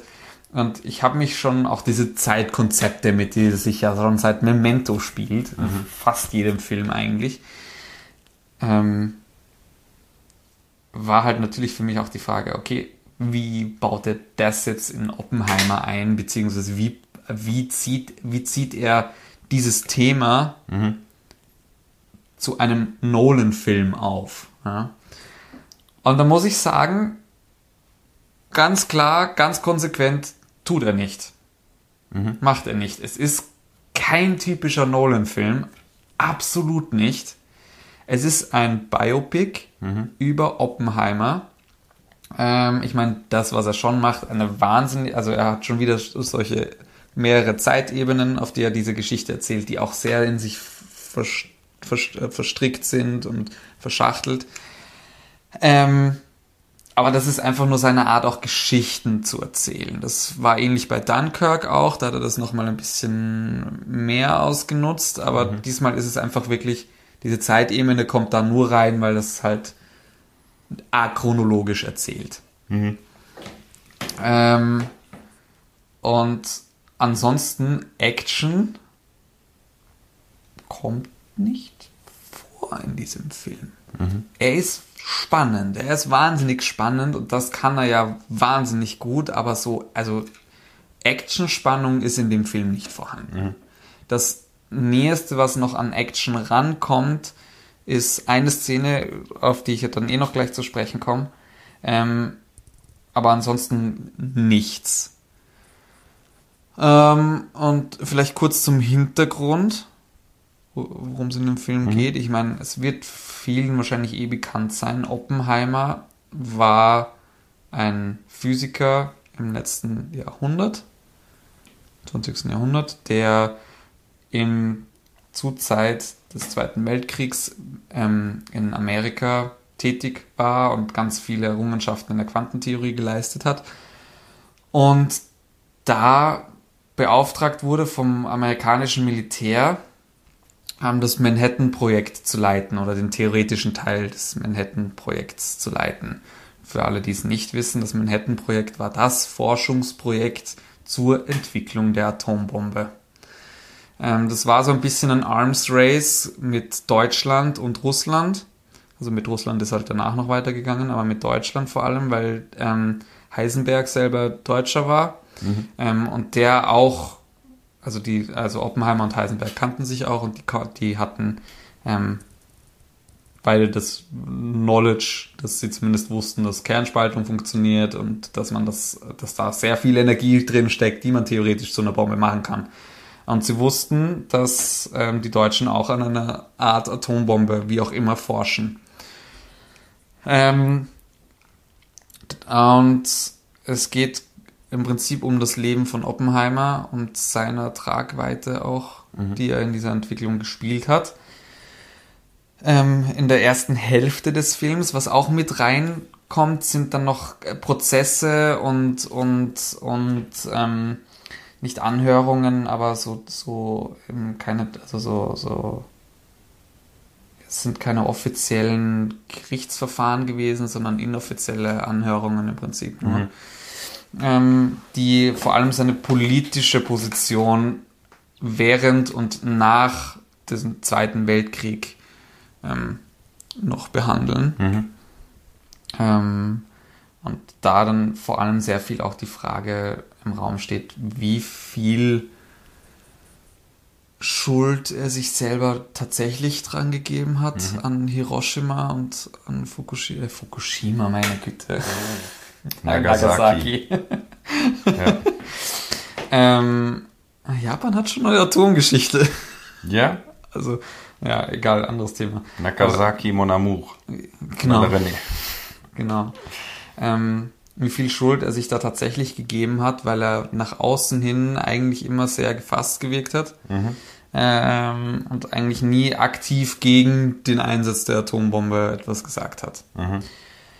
Ähm, da dann auch noch ziemlich viel, ziemlich viel Drama um ihn herum passiert ist, was, was äh, seine Beziehungen zur kommunistischen Partei angegangen sind, was äh, im zweiten, also im Kalten Krieg ähm, ja, halt größere Spannungen waren. Mhm. Ähm, und es eigentlich darum gehen sollte, dass er, dass er weiter forscht an ähm, dem Bau einer Wasserstoffbombe mhm. mit, ähm, ich komme gerade nicht mehr auf den Namen, es sind viele Namen, egal, noch einem anderen Forscher, der, der dann den, die Wasserstoffbombe im Prinzip gebaut hat. Mhm. Ähm, wo es dann auch darum ging, ob er überhaupt noch die Freigabe für die Sicherheits, für, für, also für die, für die, also die Clearance, Security Clearance dafür kriegt sozusagen. Ähm, und das alles ziemlich gelingt war mhm. gegen ihn und äh, eigentlich fast ein Prozess war, ihn, ihn zu Fall zu bringen im Prinzip, weil er doch sehr politische Positionen vertreten hat. Mhm. Ähm, und das macht, also die, diese ganze Geschichte erzählt Nolan in einer fast dreistündigen Montage. Mhm. Also dieser Film hat fast keine klaren in sich abgeschnittenen, abgekapselten Szenen. Mhm. Man kann ihn schon noch grob einteilen in drei Akte, mhm. so sein, sein, seine wissenschaftlichen Errungenschaften und sein, sein wissenschaftlicher Werdegang ist der erste Akt. Der zweite Akt ist die Forschung an der Bombe und das Manhattan Pro Project. Und der dritte, dritte Akt ist dann dieses politische Nachspiel nach, nach dem Einsatz der Atombomben. Mhm. Ähm, so lässt sich der Film zumindest noch einteilen, aber jetzt hat auch jeder circa eine Stunde, würde ich jetzt gefühlsmäßig sagen. Mhm. Ähm, aber mehr, ist, mehr lässt sich da nicht wirklich eingliedern, weil das so ineinander überfließt und verschachtelt ist. Es ist so, es ist wahnsinnig fragmentarisch. Ähm, und fügt sich dann auch erst gegen Ende wirklich zu einem Gesamtbild zusammen von seinem Leben. Ähm, was Nolan in einer, finde ich, einfach, also Meisterklasse schafft, mhm. die seinesgleichen sucht. Ich meine, Biopics haben für meine, mein Gefühl immer schon so die Tendenz, sehr zäh, langsam und träge zu sein. Mhm. Ähm, ähm, das hat der Film natürlich auch, also mit seinen drei Stunden Laufzeit und mit dem Thema. Es ist wahnsinnig komplex und Nolan erzählt es auch noch zusätzlich komplexer, als es notwendig wäre. Das ist einfach auch seine Art und Weise zu erzählen. Mhm. Aber er schafft, er schafft damit ein Gefühl für, für diese Situation, für dieses Leben, das, das einen so reinzieht und reinholt, das ist äh, wirklich Wahnsinn. Mhm. Der Cast ist phänomenal. Gillian Murphy kriegt endlich seine erste Hauptrolle in, ich meine, einem Nolan-Film und ja. überhaupt endlich seine große Rolle. Pinky, Pinky Blinders wäre Pinky zu Blinders, nennen, aber ja. Aber es ist eine Serie. Es ist dann wieder ja. ein bisschen was anderes als, als ein Film halt. Er war bei Nolan ja immer der ewige Sidekick. Ganz genau. Ähm, und also ich war hin und weg von dem, was, was er mhm. da leistet. Ähm, das ist, das ist, das ist wirklich eine schauspielerische Leistung, die für mein Gefühl überhaupt seinesgleichen sucht. Mhm. Also ein, ein Wahnsinn, was der da abliefert. Aber auch alle anderen im, im Cast, so Matt Damon spielt mit, Florence Pugh spielt mit, ähm, Matthias Schweighöfer spielt mit, Rami Malek spielt mit, Robert Downey Jr. Robert Downey Jr. spielt mit. So, das ist, das ist ein wahnsinnig besetzter Cast. Ähm, und sie spielen alle unglaublich gut. Mhm. Ähm, und einfach, also es ist für mich, ich bin nach dem Kino da rausgegangen und das ist, ich meine, das ist immer so mit solchen gewaltigen Filmen so ich war echt so sprachlos. Mhm. Ich hab, es hat, war so erschlagen von dem Thema auch und ich finde, also ich bin reingegangen schon mit der Sorge, dass es halt eben, dass, dass Nolan es nicht schafft, sich diesem Thema gebürdig zu und äh, würdig zu widmen, sozusagen. Mhm. Das nicht ernst genug nimmt, sondern nimmt, sondern eben halt das unnötig dramatisiert und, und aufregend macht und das war es dann gar nicht. Mhm. Ähm, sondern es war echt, also diese, diese, diese, diese Entstehung von der, der schlimmsten Waffe der Menschheitsgeschichte, das ist schon, schon, ist schon, es hat er sehr gut gemacht, dass man das auch zu spüren bekommt, was da was da eigentlich gemacht wurde, was das für ein Grauen ist, was da entstanden ist und wie, wie sorglos und rücksichtslos alle Beteiligten damit umgegangen sind, mhm. inklusive dem Oppenheimer auch bis zu dem Punkt, wo halt eben die Bomben dann gefallen sind. Dann sind sie drauf gekommen, ups, war vielleicht doch ein bisschen krass. Auch mhm. nicht alle. Ähm, ich bin sehr froh, dass da nicht, dass da kein, kein glorreicher Amerikanismus durchschwingt, sondern da sehr viel Kritik dahinter steckt, eigentlich, mhm. dass Amerika das Land war, das die Atombombe gebaut hat mhm. und erfunden hat. Ähm, es ist natürlich, es ist natürlich, das ist schon die Frage, die auch einfach im Raum steht, auch geschichtlich. So, okay, wäre es nicht Amerika gewesen, wäre es vielleicht Russland oder Deutschland gewesen. Mhm. Was hätte das schon geändert sozusagen? Ja, Im Fall von Deutschland wäre es natürlich sehr fatal gewesen. Im Fall von Deutschland wäre es sehr fatal gewesen. Im Fall von Deutschland ist auch die Frage aber, ob es sich überhaupt ausgegangen wäre. Mhm. Ähm, das ist auch ein Ding, das, das, das äh, diskutiert wird im Film, dass ähm, allein dadurch, dass Heisenberg jüdisch war, mhm. ähm, beziehungsweise, ich glaube, ich lass mich kein Blödsinn reden, ich bin mir gar nicht sicher, ob er per se jüdisch war, aber zumindest die Quantentheorie eine jüdische Theorie war, mhm. sozusagen, weil auch Oppenheimer maßgeblich an deren Entwicklung beteiligt war und er war Jude. Mhm. Ähm, da, da Hitler tatsächlich doch so eine Abneigung gegenüber dieser Theorie hat, obwohl sie so ein Potenzial hat, dass er da viel zu wenig reingesteckt hätte, dass die Entwicklung schnell genug vorangeht. Da halt irgendwie wirklich die Frage im Raum steht, ob es Deutschland zum Beispiel wirklich geschafft hätte, mhm. noch vor Ende des Krieges. es ist auch eine Frage, die diskutiert wird, wie sehr der Abwurf der Atombomben dann tatsächlich auch äh, zum Ende des Krieges geführt haben, weil dann einfach die Angst vor solchen Atombomben zu groß wurde, es da doch wirklich aktiv fortzuschreiten. Mhm. Wobei ich das, also Hitler hat das wahrscheinlich schon gemacht. So. Ja. Keine Ahnung. Aber ja. Also schafft er es, ich meine, das klingt jetzt so schon, aber ich möchte nochmal explizit fragen, mhm. schafft er es, diese moralische und ethische Tragweite, diese, diese Tragik, äh, die, vor der diese Wissenschaftler ja gestellt waren, ähm, wirklich als existenzielles Problem rüberzubringen. Denn ich erinnere mich an einen Film, der die Entstehung oder die Entdeckung des Uraniums mhm. ähm, thematisiert hat 2020 oder 19. Marie Curie hieß mhm, der mit ja, Rosamund Pike in der Hauptrolle. Ja. Ähm, ein unsäglich schlechter Film, mhm. wie ich fand. Ähm, so ein bisschen ähn, ähnlich ist, was die, was die Handlung angeht. Eine, eine Frau, gut, da kommt dann noch so ein feministischer Aspekt rein, ne, die Frau in der Wissenschaft und so mhm. weiter, die äh, das Uranium entdeckt ähm, und da diese Verantwortung auf sich nimmt, weil sie ja dieses Potenzial schon bemerkt äh, oder ahnt oder ganz konkret erkennt und die dann äh, und äh, also äh, dieser Film schafft es nicht in im geringsten diese Tragweite darzustellen, sondern ähm, äh, zeigt dann zwischendurch so Aufnahmen, die man so aus dem Chemieunterricht kennen könnte, aus so Erklärvideos mit unsäglichen Animationen. Also wirklich ein Riesenmist. Ähm, verschwendetes Potenzial mit Rosamund Pike. Ähm, schafft dieser Film das, was Marie Curie nicht konnte? Da kann ich vielleicht ein bisschen auch mit der Szene antworten, auf die ich vorher noch zu sprechen kommt, äh, kommen wollte. Mhm. Ähm, das hat man vielleicht auch schon im Marketing vorher gehört, so er sprengt wieder was in die Luft und so. Ähm, mhm. Also Nolan sprengt wieder was in die Luft und es ist eine echte Explosion.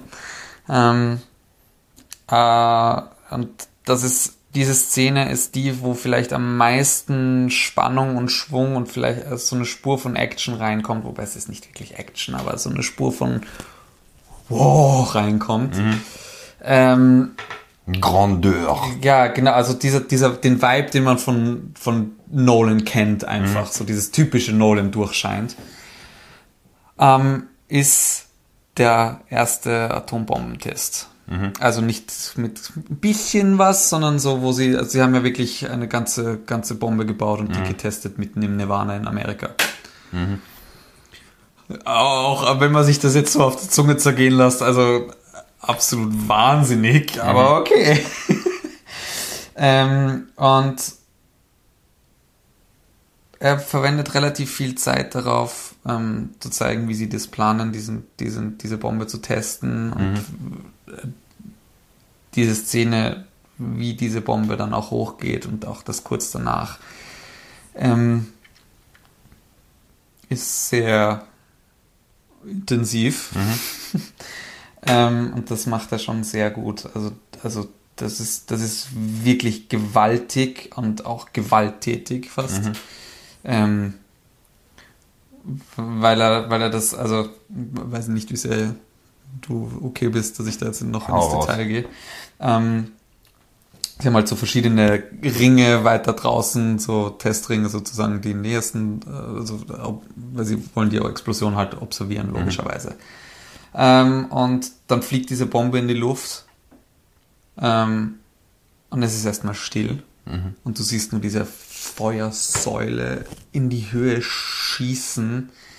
Ähm, dann mit diesem bekannten Zitat, das auch Oppenheimer irgendwie dann geprägt hat mit dem um, ähm, Now I've become Death, the Destroyer of Worlds, mhm.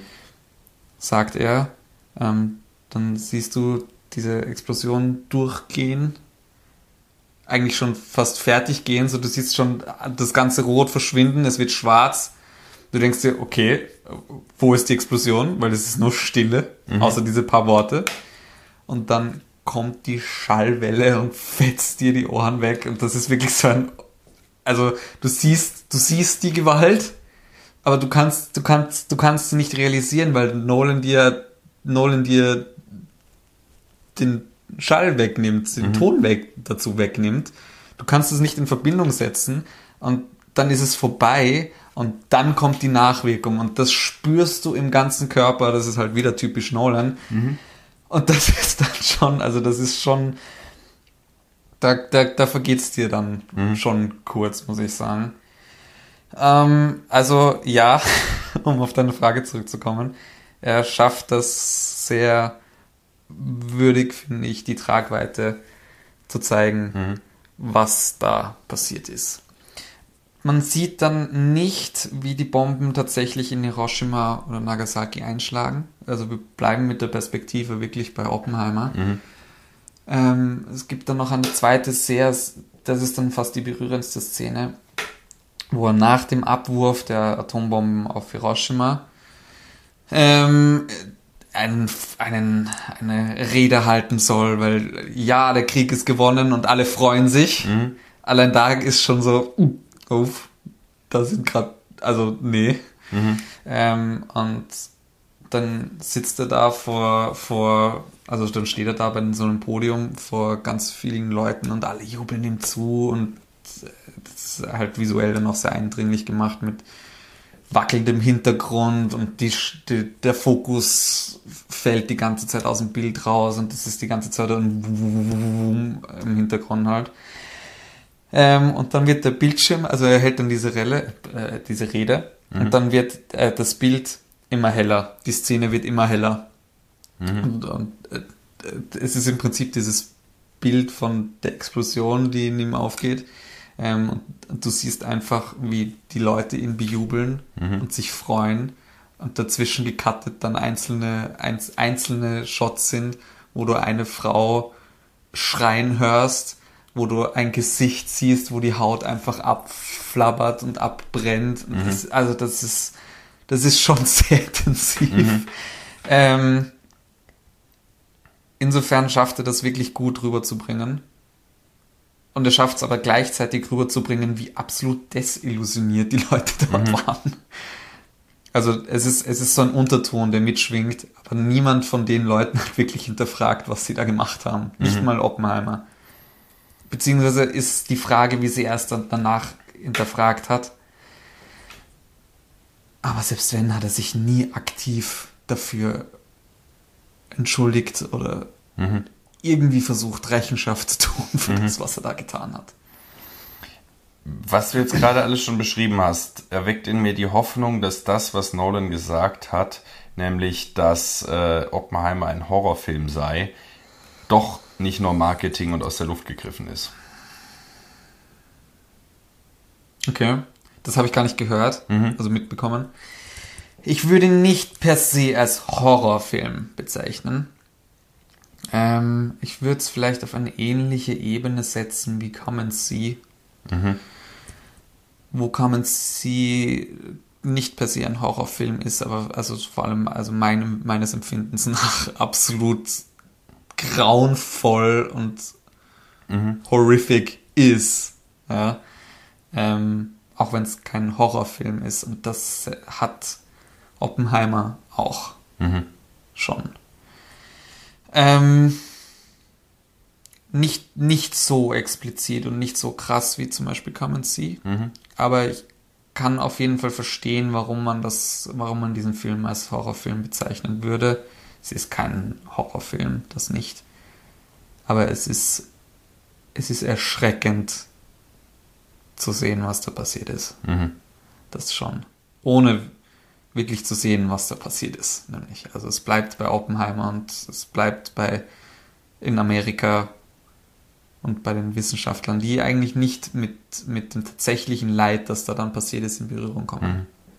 Und schafft es aber da so unter die Haut zu gehen, das ist ja, also ich wage mich sogar zu behaupten, dass, dass es ähm, Nolans Magnum Opus sein könnte. Ui. Ich bin, ich bin gespannt, vielleicht wird sich ja meine Meinung zu, von Nolan äh, nochmal positiv. Äh, Du bist ja nicht so überzeugt, gell? ja, ich habe ihn ja noch nicht gesehen. Nein, nein, ich meine jetzt nicht Oppenheimer, sondern allgemein. Ja, Nolan ist mir zu gehypt. Okay. Das ist. Verstehe ich. Aber das, also Mit Oppenheimer hat er jetzt, finde ich, bewiesen, was er kann. Mhm. Und dass das nicht einfach nur ähm, Unterhaltungskino ist, spannendes Unterhaltungskino, sondern. Das wäre auch gar nicht mein Vorwurf. Also ich würde auch The Dark Knight für einen seiner besten Filme halten, Mhm. der ja äh, im Gegensatz zu einem Interstellar oder einem Inception oder einem Tenet dann doch äh, verhältnismäßig nicht nur Gehirnwichserei ist. nicht, nicht nur Gehirnwichserei ist. Ähm, also, und genau das wäre eher der Vorwurf, dass da einer ist, der sich geniale Konzepte überleben kann und Wissenschaft einarbeiten kann und auch Bilder dafür findet, aber dass er eigentlich kein Regisseur ist, sondern eher jemand, der ähm, am Drehbuch beteiligt sein sollte. Ich finde das sehr witzig. Ich meine, kennst du die Hintergrundgeschichte von Nolan, zu seinem Werdegang? Ja, er ist irgendein Wissenschaftler oder hat einen Physik. Phy- Na, er wollte schon immer Regisseur werden. Das hat er schon als Kind aus gewusst. Ähm, und er hat ganz gezielt Literatur studiert, weil er gemeint hat, Regisseur wird er, also da will er sowieso hin. Wenn er jetzt die Chance hat, holt er sich noch etwas anderes, was er dann da einarbeiten kann. Und ich finde es lustig, dass du sagst, er soll bei den Dreh, soll, soll bei den Drehbüchern bleiben, weil genau das ist das, was er studiert hat. Also er hat nicht Drehbuch studiert, aber er hat Literatur studiert. So Geschichten erzählen kann er. Und das ist, finde ich, auch seine große Stärke in all seinen Filmen. So die Geschichten, die er erzählt, wie er sie erzählt, finde ich eigentlich immer gripping und spannend, selbst bei Memento. Und ich mag den Film nicht. Es ist einer seiner ersten, man kann sagen, er war noch nicht so geübt drin und so, ja. Aber selbst das ist ein für seine Zeit trotzdem interessantes Konzept gewesen und es ist trotzdem etwas anderes gewesen. So, er hat trotzdem eine Geschichte erzählt, die nicht einfach stereotypisch, klassisch, normal ist, sondern trotzdem etwas anders macht. Ähm, also genau da kommt er ja auch her. Aber ich finde, er macht, also er macht auch den Rest gut. So, ich finde schon, dass er ein gelungener, guter Regisseur ist. Ich finde, dass er schon auch overhyped ist. Ja. Also ich verstehe, was du meinst. Ich Da find- kommt, ich glaube ich, nicht die so Hauptabneigung her, dass dieses, dass dieses überschwängliche Lob mir ist- immer suspekt ist. Ja, er ist nicht der wahnsinnige Meister, der alles schafft und den ganzen Film verändert hat und weiß ich nicht. Das ist er ja, das ist er nicht. Aber er macht wahnsinnig gute Filme und er ist, finde ich, schon einer der besten lebenden Regisseure, den wir gerade haben. Soweit würde ich schon gehen zu sagen. Aber er ist vielleicht, für, also er ist für mich sicherlich auch nicht der Beste. Und seine Filme haben auch Kritikpunkte. So, es ist nicht jeder Film perfekt, den er rausbringt. Ja, So sein, das ist vielleicht auch das so ganz, also gerade so diese ganze Dark Knight Geschichte und so. Also da, es ist ein guter Film. Ich habe ihn auch erst letztens wieder gesehen, aber es, also ich finde es ist nicht der beste. Film aller Zeiten. Ja. Naja, gut, äh, vielleicht, vielleicht sage ich ja auch nochmal bei Gelegenheit was dann zu Oppenheimer und vielleicht revidiere ich ja dann meine, äh, meine vage Also Abneigung. ich muss sagen, ich würde lieber als nächsten Film, ich sehe lieber nochmal irgendwas wie Oppenheimer. Halt Einfach nur auch von der Stil stilistischen Richtung, als noch ein Tenet. Und ich liebe Tenet. Ich weiß, ich bin da besonders allein mit dem, weil gerade das ist irgendwie so der unbeliebteste Film von seinen Filmen. Du, unter so, so Filmkritikern oder äh, Wissenschaftlern ist er doch erstaunlich beliebt. Schon auch. Ja. Okay, habe ich noch gar nicht. Ich glaube, das ist einfach dieser Mainstream, der dann sagt, ja, Ja, es kann sein. Aber also ich finde, also ich lieber lieber soll lieber soll Nolan noch einen so einen Film wie Oppenheimer machen als drei wie seine anderen Filme. okay, dann bin ich wirklich sehr gespannt. Obwohl ich auch die drei Filme nehmen würde, aber ich hätte lieber noch so ein Werk wie Oppenheimer. Ja, vielleicht ist ja jetzt die Phase des Spätwerks äh, eingetre- Voll, so, so, so wie bei anderen Regisseuren auch. So dieses, dieses, jetzt, jetzt ist er alt genug, jetzt hat er zu viel übers Leben re- reflektiert, jetzt, jetzt ist es zu schwer. Ja, mal gucken. Wir werden sehen. Ja. Und noch ganz kurz, ich meine, die Musik von Ludwig Göransson ist halt auch wieder Ja? phänomenal. Ich liebe den Tod. Was hat denn der noch gemacht? Ähm, die Black Panther Soundtracks, dafür ist er momentan besonders bekannt, ähm, den Soundtrack von Mandalorian, der Serie, und den letzten Nolan-Film Tenet. Ach, Tennis hat er auch gemacht, okay. Und das ist einer meiner absoluten Lieblings-Film-Soundtracks. also ich finde ihn auch genial und das ist. Okay. Mal schauen, ob sich, ob sich Nolan jetzt langsam an ihn gewöhnt hat und sich nicht mehr wieder Zimmer zurückholt, sobald er mit Dune fertig ist. Ja, mal schauen. Weil ich meine, Hans Zimmer macht da ja auch gute Arbeit bei Dune. ja, ja. Und ich meine, Dune ist natürlich auch wieder eine geniale Überleitung. ja. Ähm, wir wollen als siebtes Thema ähm, über die äh, Streiks in den USA sprechen, der verschiedenen Gilden, das, äh, was dazu führen soll. Gewerkschaften, Gilden klingt so nach Fantasy.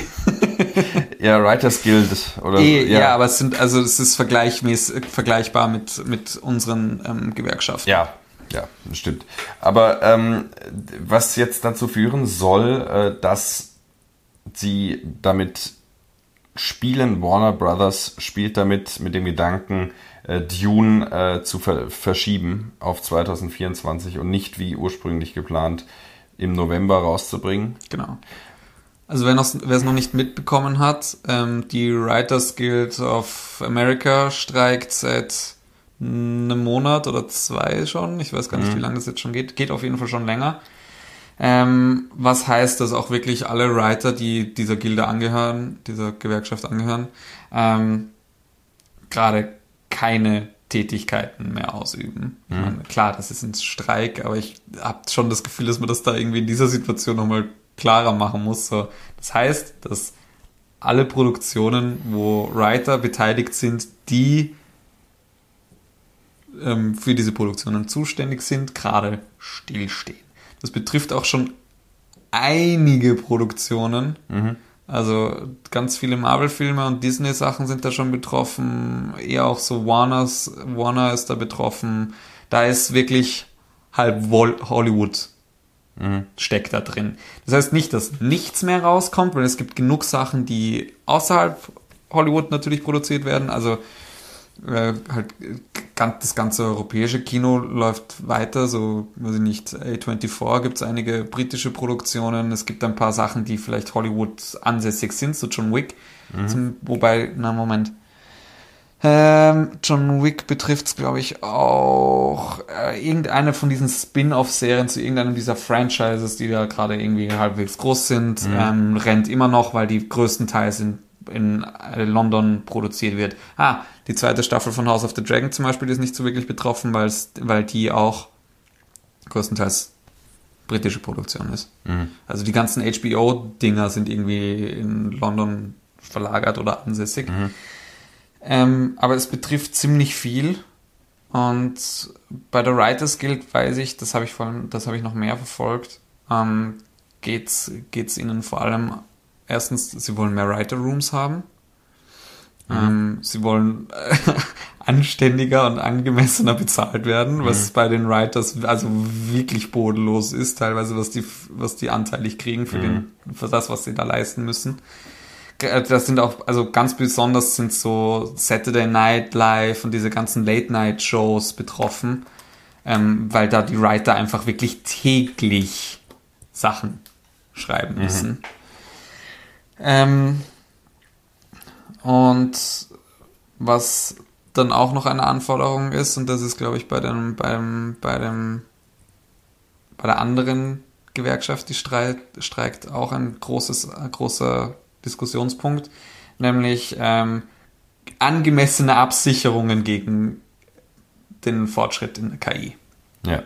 Also bei den Writer, bei den Writers ganz besonders, weil das also gerade was so Texte schreiben angeht, sind, ist die KI schon besonders weit und es ist auch mittlerweile schon so, dass für Werbungen und so Stuff einfach KI benutzt wird. Und das fällt gar nicht mal so bewusst auf, aber da, da das ist einfach, da geht massiv Jobs an die Writer verloren, die sie eh schon schwer genug haben. Ähm, und die andere Gewerkschaft, die es betrifft, Schauspieler. das sind genau, das sind die Schauspieler. Schauspiel, das war ja vor einigen Jahren schon diese ähm, Überlegung, ich weiß nicht, ich glaube, da ist nichts draus geworden, aber da wollte irgendjemand einen Film mit James Dean machen. Also mhm. James Dean mit EA, den wir aus, denn sie wissen nicht, was sie tun, kennen, mhm. der ja nun auch schon seit einer Weile tot ist und äh, die wollten den eben per KI äh, animieren. Ähm, und, oder nicht mit KI, aber sie wollten ihn halt mhm. zum Leben erwecken, indem sie da äh, computergenerierte ihn wieder äh, auf die Weise und das ist natürlich eine große Gefahr, kann man sagen. Ich meine, es wäre schon spannend, das mal zu sehen und ich glaube im Fall von irgendeinem so Fast and Furious Typen und ich glaube auch in Star Wars. Ja, Jake Paul, Jake Paul hat der so geheißen, der eine Typ, der sich dann selber mit dem Auto einbaut hat. Ja, genau. War das Jake Paul? Ich glaube, da ich irgendwie, da war das irgendwie so mhm. oder so, glaube ich. Und bei Star Wars äh, Peter Cushing oder wie er heißt, der Dracula mhm. Sidekick, den haben sie, äh, den haben sie auch äh, animiert, glaube ich, im, im, in den letzten Teilen. Und die Stimme von Darth Vader, wie heißt er dann? Äh, keine Ahnung wie der. Der hat nämlich auch, ähm, also da, was die Stimmen angeht, gibt's, gibt's, gab es das schon öfter, der hat seine Stimmrechte verkauft tatsächlich. Mhm. Komplett. Also ich meine, wenn man es verkauft und wenn man es tut, ist es ja okay, nur unwillentlich passiert es halt mittlerweile. Ähm, genau, und das ist halt auch mit ein Punkt, wo die Schauspieler Gewerkschaft jetzt streikt. Und es ist natürlich eine und schwierige nur, Geschichte. Nur kurz, ja? ein anderer Punkt und auch wieder ein sehr wichtiger Punkt ist schon auch dass die Bezahlung.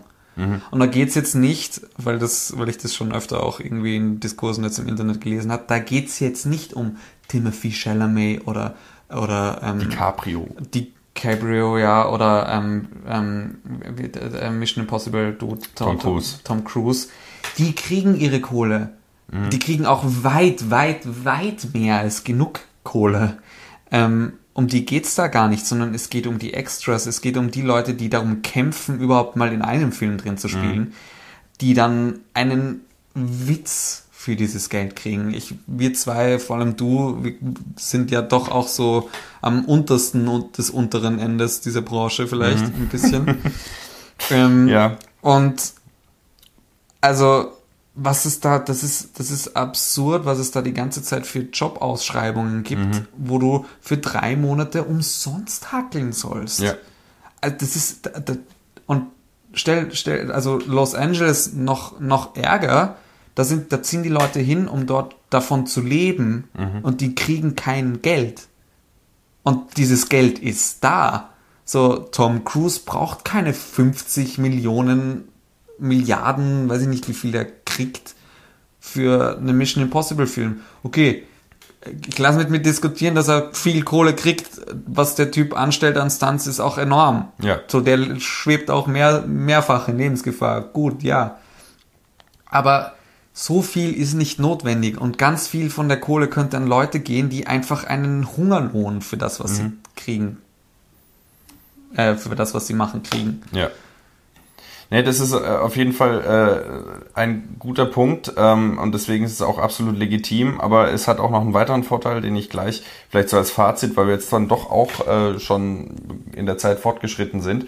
Ähm, aber dieser Aspekt mit der KI, es ist eine sehr ambivalente Geschichte, weil äh, einerseits ist es natürlich total spannend, das zu integrieren in künstlerische mhm. Arbeitsprozesse und es wäre ähm, ja ziemlich engständig zu sagen, ja, wir, wir grenzen das komplett aus und verhindern das weil es, glaube ich, auch viele Dinge mit sich bringt, die sehr spannend sind. Und ich denke mir gerade so, diese äh, Texte, die da in der U-Bahn eingeblendet werden und mhm. Werbespots, ähm, wenn das KI übernimmt, dann können sich Menschen, äh, jetzt mal idealistisch gesprochen, auf das konzentrieren, was wirklich zählt und diesen ganzen Bullshit äh, müssen sie nicht mehr bei ihrer äh, Zeit verbringen. Also da kann man, denke ich, viel erleichtern, auch im Animationsbereich ähm, kann man da sicher sehr, sehr viel äh, erleichtern und Arbeitsprozesse beschleunigen das und Problem ist, dass sehr, sehr viele Menschen von diesem Arbeitsprozess leben, der dann weg ist. Klar, das ist dann äh, mittelfristig ein Problem, was damit einhergeht, aber nichtsdestotrotz glaube ich, dass da spannende Sachen möglich sind. Absolut, man kann das ja auch umlagern, ja. nur nicht in der Geschwindigkeit, in der es gerade passiert. Ja.